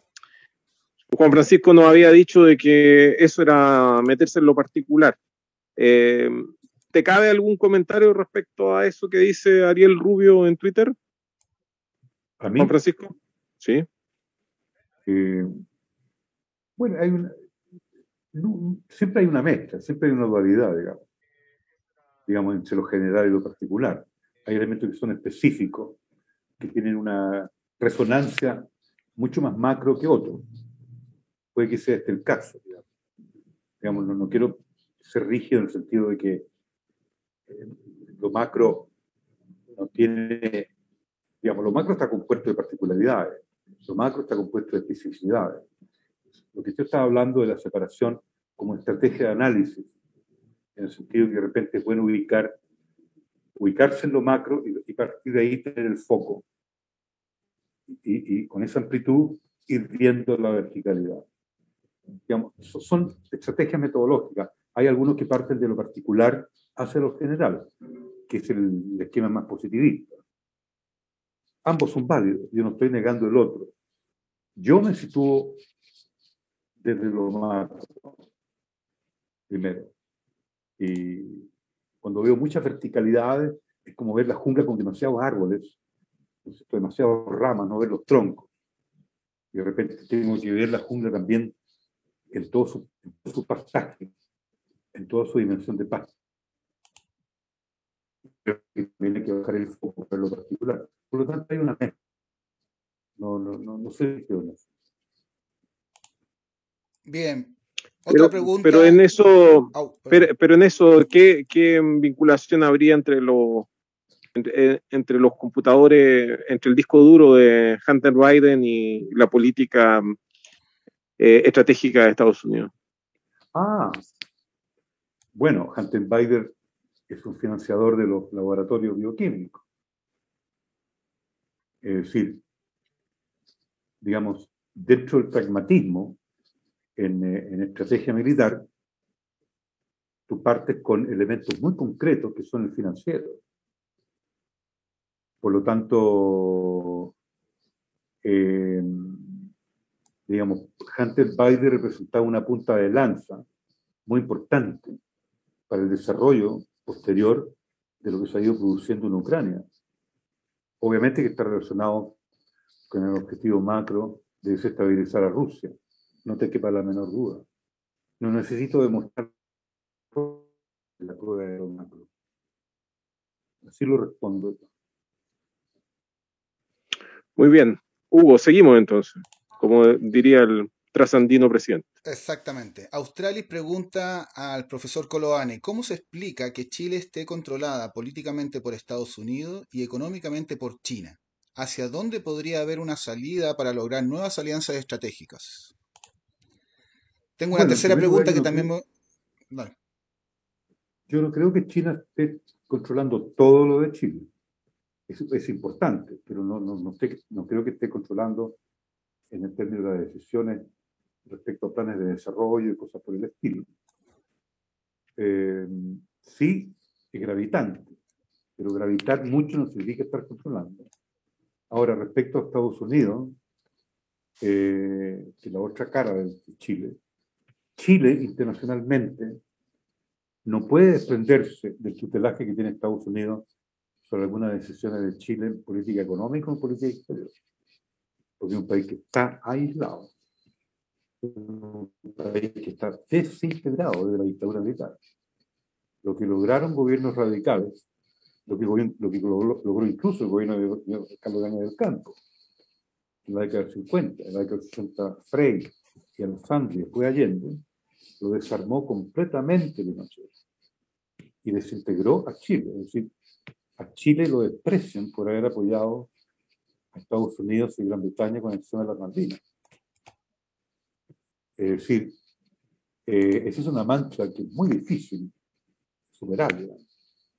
Por lo tanto, Chile va a tener que siempre estar funcionando con, en clave anglosajona, Estados Unidos y Reino Unido, como una suerte de esperanza de que ellos apoyen a Chile en un conflicto fronterizo con Argentina, Bolivia y Perú.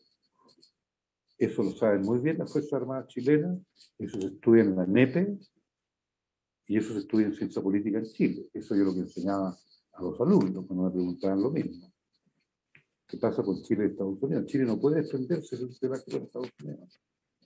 Bueno, el, el, el, presidente Boric, antes de tomar el avión, dándole esta entrevista a los dos periodistas del Clarín, le señaló de que él apoyaba las reivindicaciones territoriales de Argentina en las Malvinas. A mí me pareció que había sido un arresto de, de entusiasmo, porque cuando dijo que él estaba en contra de usar el término Walmapu, porque estaba a favor de todas las, eh, él, él, no discutía ninguna de, la, de, las, eh, de, de, los asuntos territoriales y soberanos de Argentina.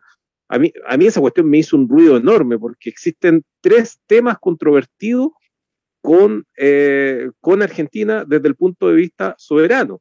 El primero de ellos es Campo Hielo Sur, que, que los argentinos lo, lo, reivindican como propio, al menos en, en un sector muy, eh, en un sector específico que cortaría a Chile en dos, que es un lugar en donde ellos dicen esto, este hielo nos pertenece a nosotros. Eh, un poco más al norte de la laguna del desierto, me refiero. El, el asunto de la laguna del desierto es un asunto zanjado. Eh, y, y, resulta que eh, Argentina habla del campo de hielo sur como, como un lugar propio. Eh, Boric con una liviandad única, dice que está de acuerdo con cualquier, eh, él, él, no va a discutir ninguno y aceptaba todas las, las, pretensiones soberanas de Argentina. Y el otro es este asunto tan extraño que ocurrió el año pasado, en que Monkever, como ministro, como embajador chileno en Argentina, mostrando esto una vez más en Chile, de que colocan a cualquier pelafustán como embajador, sobre todo en un país tan importante como Argentina, y, y resulta que termina Chile aceptando que Argentina reivindique territorialmente la plataforma eh, continental eh, atlántica. Antártica. Anta, eh, Antártica, eh, Atlántica que lleva hasta la Antártica y que si es que uno fuera a, a cortar límites partiendo de eso, resulta que los argentinos se quedarían con el 80% del territorio antártico chileno. Y Boris contesta una frivolidad en, el, en, el, Clarín diciendo de que él estaba de acuerdo con eso, que aceptaba lo hecho por Sebastián Piñera y que daba lo mismo si total la Antártica venía a ser un terreno plurinacional y que todavía no pasaba nada con la Antártica. Bueno, y fuera de eso, dice que acepta las reivindicaciones territoriales que tiene Argentina en las Malvinas. Es decir, eh, nos, nos, acabamos de enterar de que, que, que, pasamos de ser los mejores aliados de Inglaterra en la región a ser los mayores adversarios de Inglaterra en la región. Eh, ese, ese, tipo de cosas no pueden, eh, no, no, no, digamos, es, es, bueno mencionarlo, porque no, es algo... Hay que borrarla. bueno, hay que... Hay, y, y, se borra... Eh, se, se, borra así nomás, es decir, pasándose de un bando a otro. No, no, yo creo que esta, esos son los pliegues de la subjetividad del poder. Eso es lo que estamos tratando, digamos, empezar a hablar de ese tema. Yo lo invito, lo invito a, a, a, que sigamos con el, la subjetividad de los pliegues del poder. Es, esos cambios tienen que ver con esa subjetividad. Ahora, yo te voy a explicar la experiencia personal. Yo adoro Argentina. Eh, durante el gobierno de Frei Montalva yo tuve que irme a estudiar a Argentina por seis meses, porque me echaron de acá la policía política me andaba persiguiendo a mí el año 68. No estoy, no estoy contando historias inventadas. Todos los compañeros míos de la escuela saben, de la generación mía de estudiantes, de que tuve que irme a Argentina. Eh, mi padre en Argentina durante la dictadura de González Videla. Y yo admiro a los argentinos de corazón. Pero Coloane, que es mi padre, no no se publica en Argentina, está prohibido. porque ahora de la Patagonia y los argentinos, que son hinchas, lectores de Coloane, vienen a comprar los libros acá cuando se listean, o los piden por Amazon. Pero en argentino tú no ves libros de Coloane y los escaparates. Ni siquiera los libros de las multinacionales como Alfaguara, o Grijalvo, o Random House. Porque hay una orden tácita. Me lo dijo un librero argentino. Nos metemos, nos metemos con un lío con la Policía Federal. En un quilombo le habrá dicho. Sí. ¿Perdón? En un quilombo le habrá dicho. No, yo he llevado libros en la maleta. No me los aceptan. Yo he negociado con las editoriales locales. Véntanlo en Argentina. Zigzag es Argentina. Y la última vez que firmé un contrato a nombre de mi padre, les dije, van a venderle en Argentina, vamos a tratar. Vamos a tratar. Nunca vender un libro en Argentina. ¿Y cuál es la razón? Porque Coloane habla de la Patagonia. La literatura de Coloane habla de la Patagonia. Y los argentinos reivindican el, término Patagonia como propio. A eso Todo. es el punto. Ya. Toda la tierra es de ellos. Entiendo. Y Coloane no se puede leer en Argentina. Está al lado. Y en ese sentido, los argentinos son expansionistas. Con todo lo que yo es, quiera. Es, exactamente. Hay que cuidado. Exactamente. San Martín era expansionista. Ah, y, y, Boric, dice que el, su personaje favorito es San Martín. Lo dice al final de la entrevista de Clarín. Em, em, bueno, eh, eh, yo tengo la tesis de que podría ser un país unificado. Una gran potencia.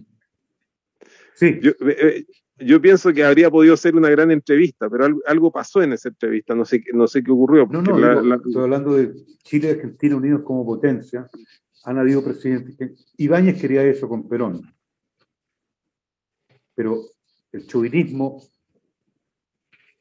un chauvinismo oligárquico que existe acá, que es muy oportunista, que es tremendamente egoísta, que es un chauvinismo que no viene de Martínez de Rosa, Ni, viene, ni viene de la generación de los libertadores. Es un chauvinismo que se gesta con Portales, con la alcurnia aristocrática de Diego Portales y toda esa inmigración hispano-europea que viene, ¿no a Chile,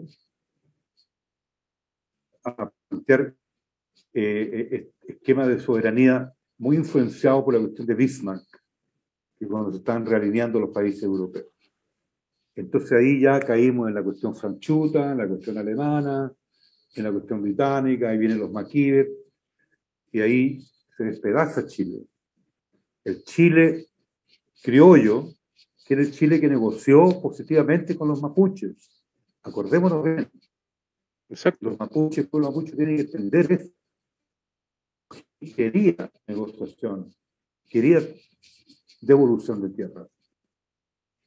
Pero Freire, que es el, primer tirano que tiene Chile, digamos, los problemas con Chile empiezan con Ramón Freire y con Manuel Bulnes. Digamos, había una posibilidad, digamos, no es que Chile le iba a entregar a San Martín en, en bandeja todo, pero había una posibilidad de de esa aristocracia criolla, no monárquica, no monárquica, no era aristocracia. Martínez Rosa no era aristócrata. Los Rojas, los tres Antonio, uno de Rojas, no eran, al contrario, eran operadores, eran filósofos. Digamos, hay, que Oye, la historia, incluso la historia de la izquierda chilena, lo único que yo respeto a Necochea, a Salazar no lo puedo leer, porque Salazar escribe para él y para el equipo de, amigos que tienen y para las editoriales que quieren publicar a Salazar. Pero hay que leer a Peralta, Ariel Peralta, el mito de Chile, que el Mulián le copió el título. El primer libro es el mito de Chile, Ariel Peralta, mi profesor de historia en el Nacional. Y lo que te estoy hablando son las enseñanzas de Ariel Peralta respecto cómo se forja la chilenidad en el proceso de la independencia y después ese proceso se traiciona. Se traiciona gradualmente. Por eso oligarquía que empieza, que sigue siendo monárquica, sigue siendo monárquica colonialista. Y no hay nada más colonialista que Portales y todos esos gobiernos que se fundan, ¿no es cierto?, salvo el de Balmaceda. Y donde cambia un poco eso es con Alessandri, con Ibáñez, que ya es el capitalismo tardío, ¿no? La urbanidad tardía de los años Balma, 20, ¿Ah? Balmaceda, que, Balmaceda que se eh, deserrajó un tiro, tiro en la actual calle eh, de Santiago, que sería la intersección de Maquíver con Agustina. Eso es donde estaba la embajada, embajada de Argentina. Es decir, eh, Balmaceda se asiló en la embajada de Argentina y en ese lugar es donde se suicida, en la embajada argentina. Hablando de, de, de esos nexos. Sí, eh, entonces, eh, volviendo al tema esto de la Patagonia y Coloane, es muy triste que nunca el gobierno de Chile, yo no estoy haciendo propaganda comercial aquí por Coloane, esto es una cuestión de, de, de soberanía. Es posible que los argentinos prohíban la lectura de Coloane en Argentina. Y yo lo voy a agarrar contra Sarmiento, que yo era admirador de Sarmiento. Porque Sarmiento es anti, indígena Y aquí eh, se dice eh, eh, como José Ingeniero, los grandes ideólogos positivistas del Cono Sur y, que fundamentaron eso teóricamente. En Chile no se justificó jamás teóricamente el exterminio. Por, eso, por, eso es un asunto tan intrincado, pero en Argentina se justificó. Hay teóricos, incluso hay teóricos de izquierda en América Latina, que están estableciendo de que el mestizaje es un invento. Es un invento ideológico. ¿Seguimos con, la ¿Seguimos con la pregunta del público, Juan Francisco? Por supuesto. Hay una consulta desde, desde, el, desde Twitter al profesor. Dice, me permito preguntarle a usted eh, respecto a lo, a lo, manifestado públicamente el Ejecutivo de Finlandia, presidente y primera ministra, el unirse a OTAN en el corto plazo. Ya con Ucrania casi capitulando, ¿significa esto un quiebre en la crisis OTAN-Rusia? Eso de hablar de quiebres, lo que sí y lo que puedo decir, por lo que yo leo, porque estoy leyendo información filtrada, ya procesada, pero yo tengo que leer entre líneas, como leo Strauss, y voy a lo, más directo. Eh, primero, Rusia detuvo y postergó el ataque nuclear que ellos temían que podían tener. Segundo,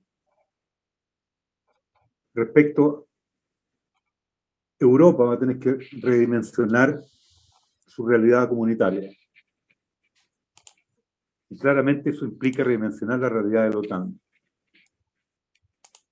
Eh, ahora, respecto a quiebres, digamos, no hay, no hay, quiebres, los quiebres no son totales, lo que hay son readecuaciones, readaptaciones y reestructuraciones.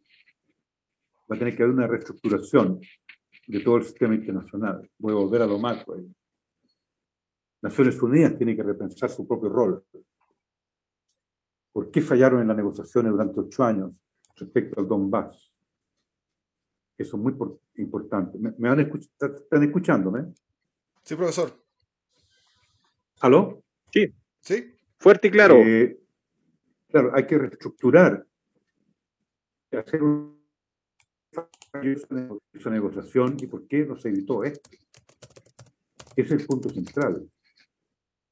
Y el punto central que tiene que discutirse en la ONU es que Estados Unidos tiene que dejar dentro de su política exterior y de su política de seguridad nacional la lucha contra el comunismo. Ellos tienen que considerar la posibilidad del comunismo como un derecho humano. Digamos, y la Comisión de Derechos Humanos tiene que discutir de que poder ser comunista en Malasia, donde hay muchos comunistas, en Indonesia puede ser una posibilidad cultural. Eso es todo lo que yo estoy diciendo, Ariel y colegas de la audiencia. El ser comunista, el pensar en forma marxista o leninista, es un derecho cultural genuino. Y el capitalismo no tiene por qué organizar su vida y la vida del planeta en función de la guerra anticomunista. Por favor. A mí me da pena eso. Yo soy hijo de eso. Yo soy hijo de dos señores que tuvieron que exiliarse.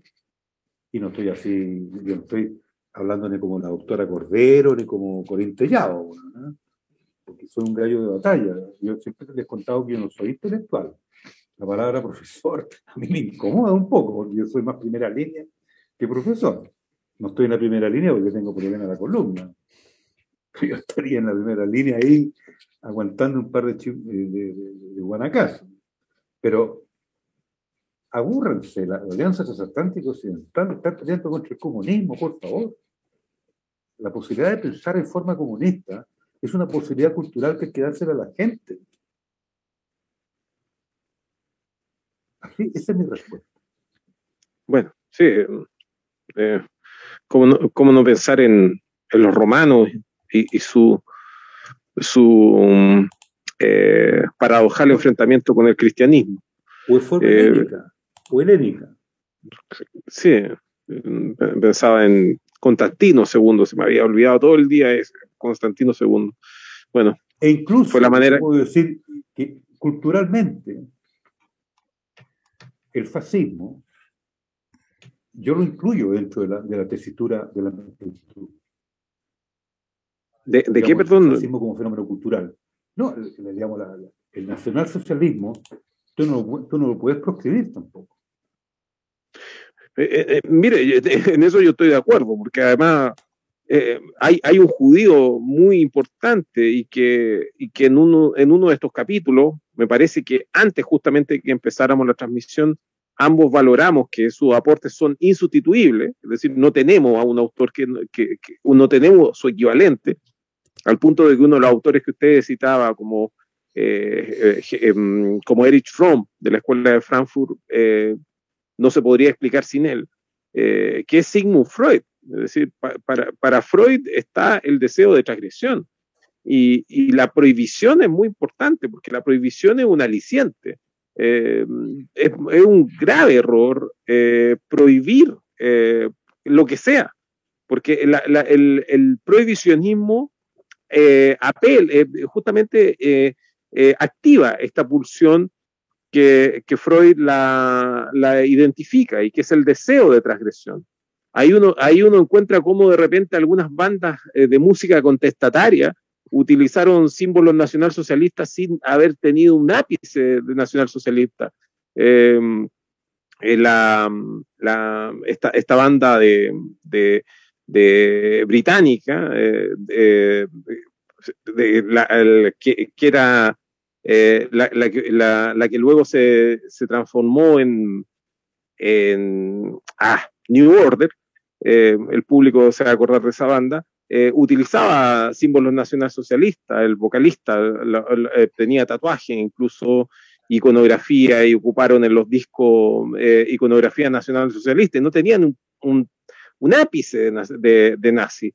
Y sin embargo, el deseo de transgresión lleva a que se utilicen esta iconografía o estos mensajes y, por lo tanto la, mejor manera de, evitar ese, ese, pequeño problema es justamente em, creyéndose la, libertad de expresión a rajatabla, es decir, retornando la libertad de expresión a los, a los tiempos de Benjamin Franklin, es decir, dejemos a la verdad y a la mentira eh, pelear en igualdad de condiciones. Es decir, eso es, de, eso mm. se trata la libertad de expresión, y no, ni que no hay que temerle a la libertad de expresión. Yo también estoy en contra de las proscripciones, sobre todo que cada vez que han promovido esas leyes de odio o en, eh, leyes de odio que a veces vienen eh, patrocinadas por, por, operadores sionistas, en general quieren atacar a tiros y, a tiros y a troyanos. Por ejemplo, quieren, eh, quieren que se combata la, negación de la Shoah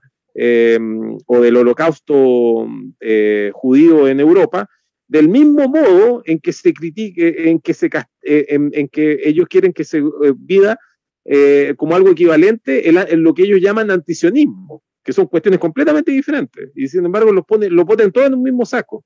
La mejor solución para eso, y eso se descubrió a finales del siglo XVIII, es que simplemente no se prohíban las creencias, no, se prohíban las creencias ni los credos. Es decir, esa es la conclusión unánime que llegan lleva, lleva a la Revolución Francesa y a la Revolución estadounidense, es decir, que, que exista libertad de expresión. No, obstante, perdón, Ariel, una, una interjección. Eh, no obstante, en Ucrania la, la proliferación de, de, ese tipo de nazismo, hay que estar en contra de eso. No, no, no, por supuesto. Eh, y la manera en que se está en contra de eso es evitando la propagación de esos mensajes, porque la, el fascismo depende de la propaganda. Y, la, propaganda es, esa basura que te entregan en la calle y que uno se queda con el volante en el bolsillo y después lo deja en, otro lado. Es decir, la, propaganda a mí, lo que molesta, Ariel, a mí lo que me molesta en Estados Unidos y su política exterior, y cuando yo era estudiante se los dije, es que ellos plantean la democracia en función de su hegemonía.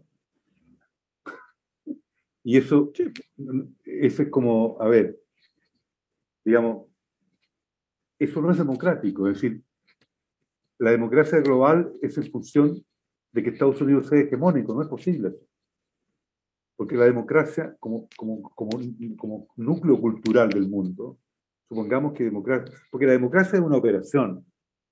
La democracia no es un sentido filosófico, perdóname. La democracia se transformó con el tiempo en una operación que es la política, el tema del poder. Digamos, no es, no, es un sentir filosófico, digamos, es una, es una operación de gobernanza, por decirlo de alguna manera. Y esa operación de gobernanza que se llama democracia está ligada al tema del poder y como tú muy bien decías, ese poder está relacionado a una cuestión de intereses que tiene que ver con el capital y con la ganancia. Entonces, cuando la democracia está determinada por un flujo, por una línea conductora, hasta capital y tasa de rentabilidad, se transforma en una operación para mantener ese status quo y ese nivel de relaciones que tiene que ver con la rentabilidad del capital. Hasta ahí es la palabra democracia. Esa democracia claramente está relacionada con la hegemonía global de Estados Unidos y de la Alianza Occidental. Y eso es lo que tiene al mundo hoy día mal. Y ellos tienen que reconocer eso. Y coherente. Yo quiero que lo reconozcan, perdona, Ariel, que insista. Yo quiero que lo reconozcan en los foros internacionales. Y yo quiero que los líderes políticos, quiero que los líderes políticos lo digan. ¿Me entiendes tú? coherente con eso que usted dice están los mecanismos de defensa. Uno de ellos, el que nosotros conocemos muy bien, que es la doctrina de la seguridad nacional. Entonces, la, e, e, ellos se, se autodesignan el, el, poder para validar qué es lo que es democracia y qué es lo que no es democracia. Y como usted dice, se genera este juego maniqueo y al mismo tiempo tautológico, en que democracia es hacerle el juego a ellos y antidemocracia es hacer, hacerles la contra. Porque ellos están a favor, porque además están, eh, están a, favor del capitalismo del burro cachero, es decir, no están a favor de las ganancias, están a favor de sus ganancias. Entonces, el, capitalismo tampoco es algo que les interese. Eh, y eso también es bueno recordarlo, porque si el asunto fuera un asunto de libre mercado y de capitalismo, entonces ellos estarían en este minuto chapó, estarían sacándose el sombrero frente a los chinos. pero respecto a lo local, te, voy a confesar lo que yo siento, más de lo que he pensado en forma muy analítica. Esta, esta tesitura que tiene el presidente Boris a mí no me desagrada. Que desordene y haga estos, eh, estos pliegues y repliegues que llamo yo respecto de, la situación, porque él es un presidente, que es Estado, eh, que tiene que ver con este, con este tema de la subjetividad, no abordada en los pliegues del poder él es un típico representante de esa nueva realidad de la subjetividad del poder. Que eso puede ser un tema para la próxima eh, guillotina, el próximo momento. Yo feliz me preparo mejor para explicar eso, porque, porque tanto tú como yo pertenecemos a la generación más estructurada. Tenemos una diferencia bastante gigantesca, pero eh, yo le doy el beneficio de la duda a este desorden, porque no lo hace por equivocación eh, no premeditada, es, es profeso. Bueno, eh, como dijo Benjamin Franklin, lo vuelvo a citar, dejemos que el borixismo y el antiborixismo peleen en igualdad de condiciones y veamos quién gana. Seguimos con la pregunta, eh, Hugo.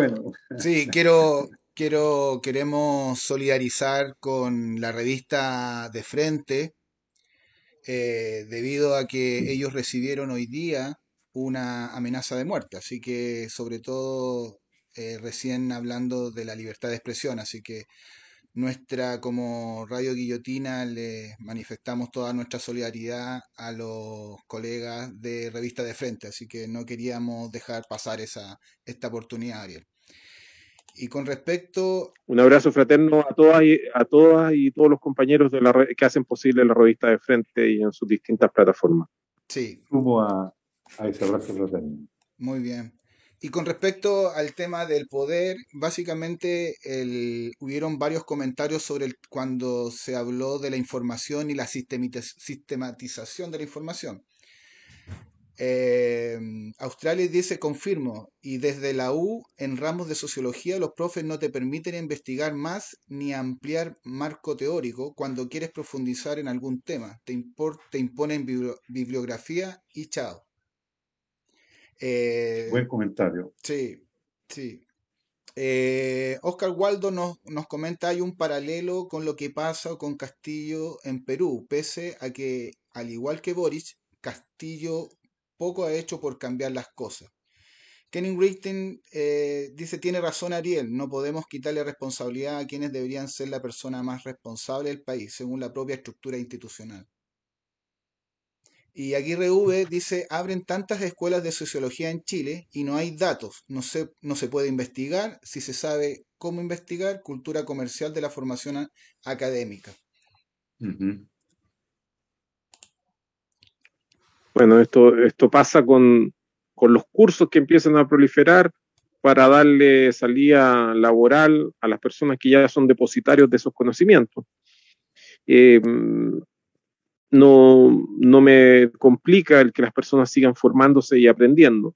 Sí me complica de que exista una industria que dependa de eso y una especie de fraude piramidal aceptado y que la educación a veces sea ese fraude piramidal. Em, Juan Francisco, ¿algunas palabras al cierre? No, una, una sugerencia más que nada si lo que yo expliqué respecto a los pliegues del poder y el tema, porque estoy trabajando en ese tema, el tema de la alteración, la condición primera de la alteración, las tres alteraciones. A ti que te gusta el cine, Ariel, esto lo tomé de Alter States, Estados de Mentes Alterados de la película de Ken Russell. Qué buena película. Me gustó la, la palabra alteración, más que reestructuración. Eh, que podríamos seguir, que me pudieran dar un espacio la próxima vez, el próximo domingo, para yo explicar de nuevo con mayor precisión eh, este tema del cambio de los pliegues del poder y sus sentidos y sus objetivos. A raíz también de las preguntas tuyas respecto a, ¿dónde, cuál es el estado de la hegemonía global que tiene Estados Unidos y cómo se expresa esa hegemonía global respecto al alineamiento de los países con esa hegemonía.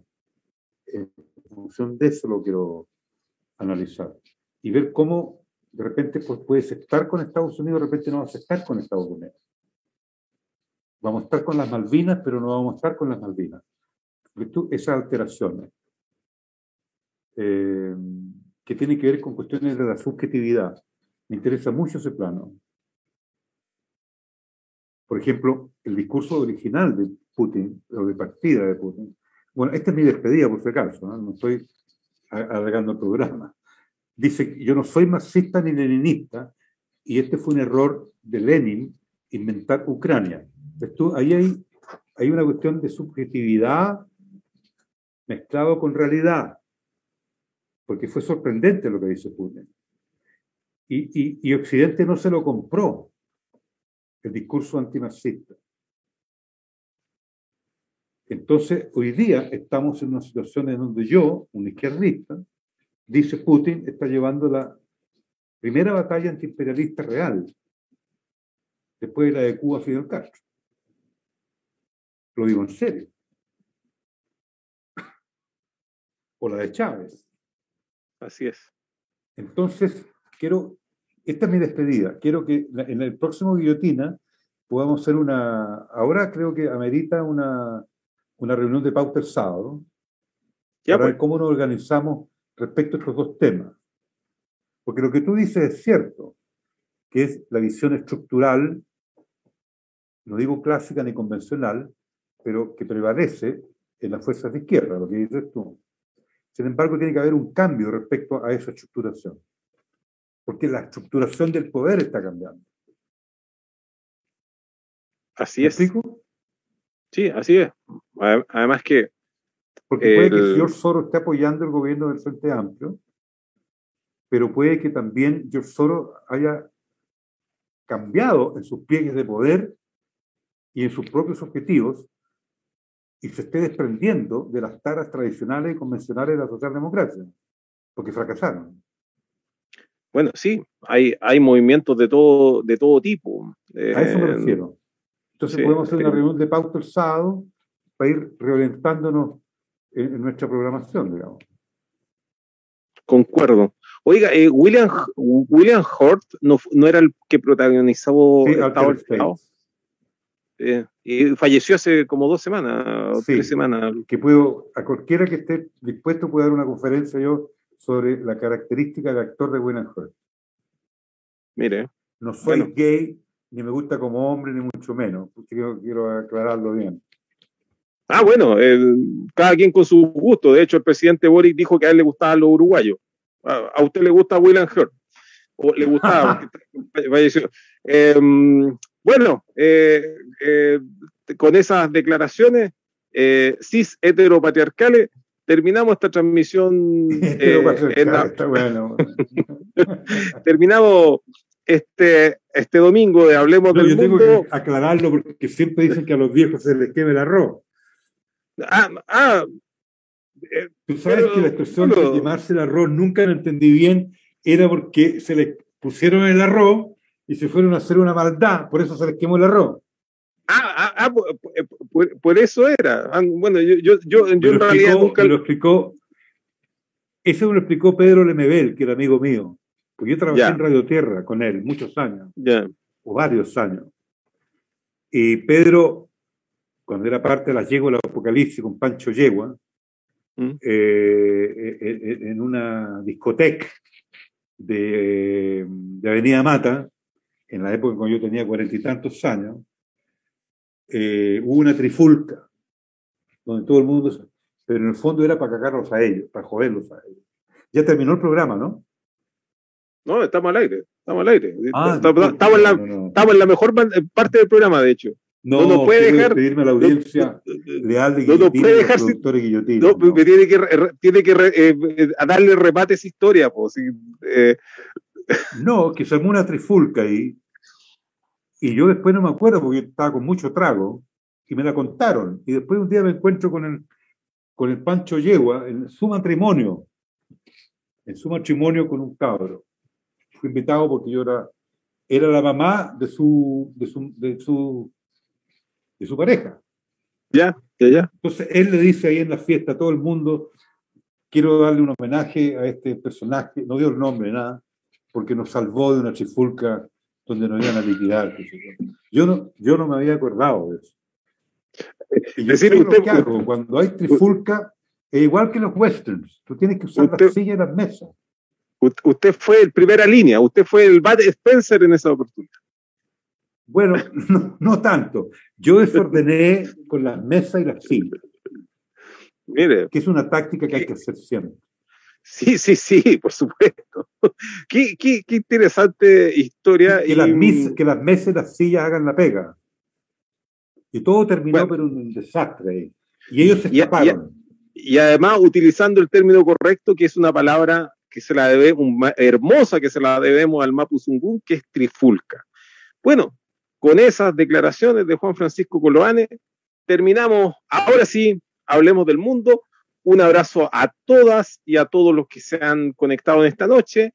Un abrazo fraterno a Hugo que ha ayudado con los controles y también a mm, leer las preguntas del público. Eh, un abrazo a todo Guillotina y quedamos hasta la próxima.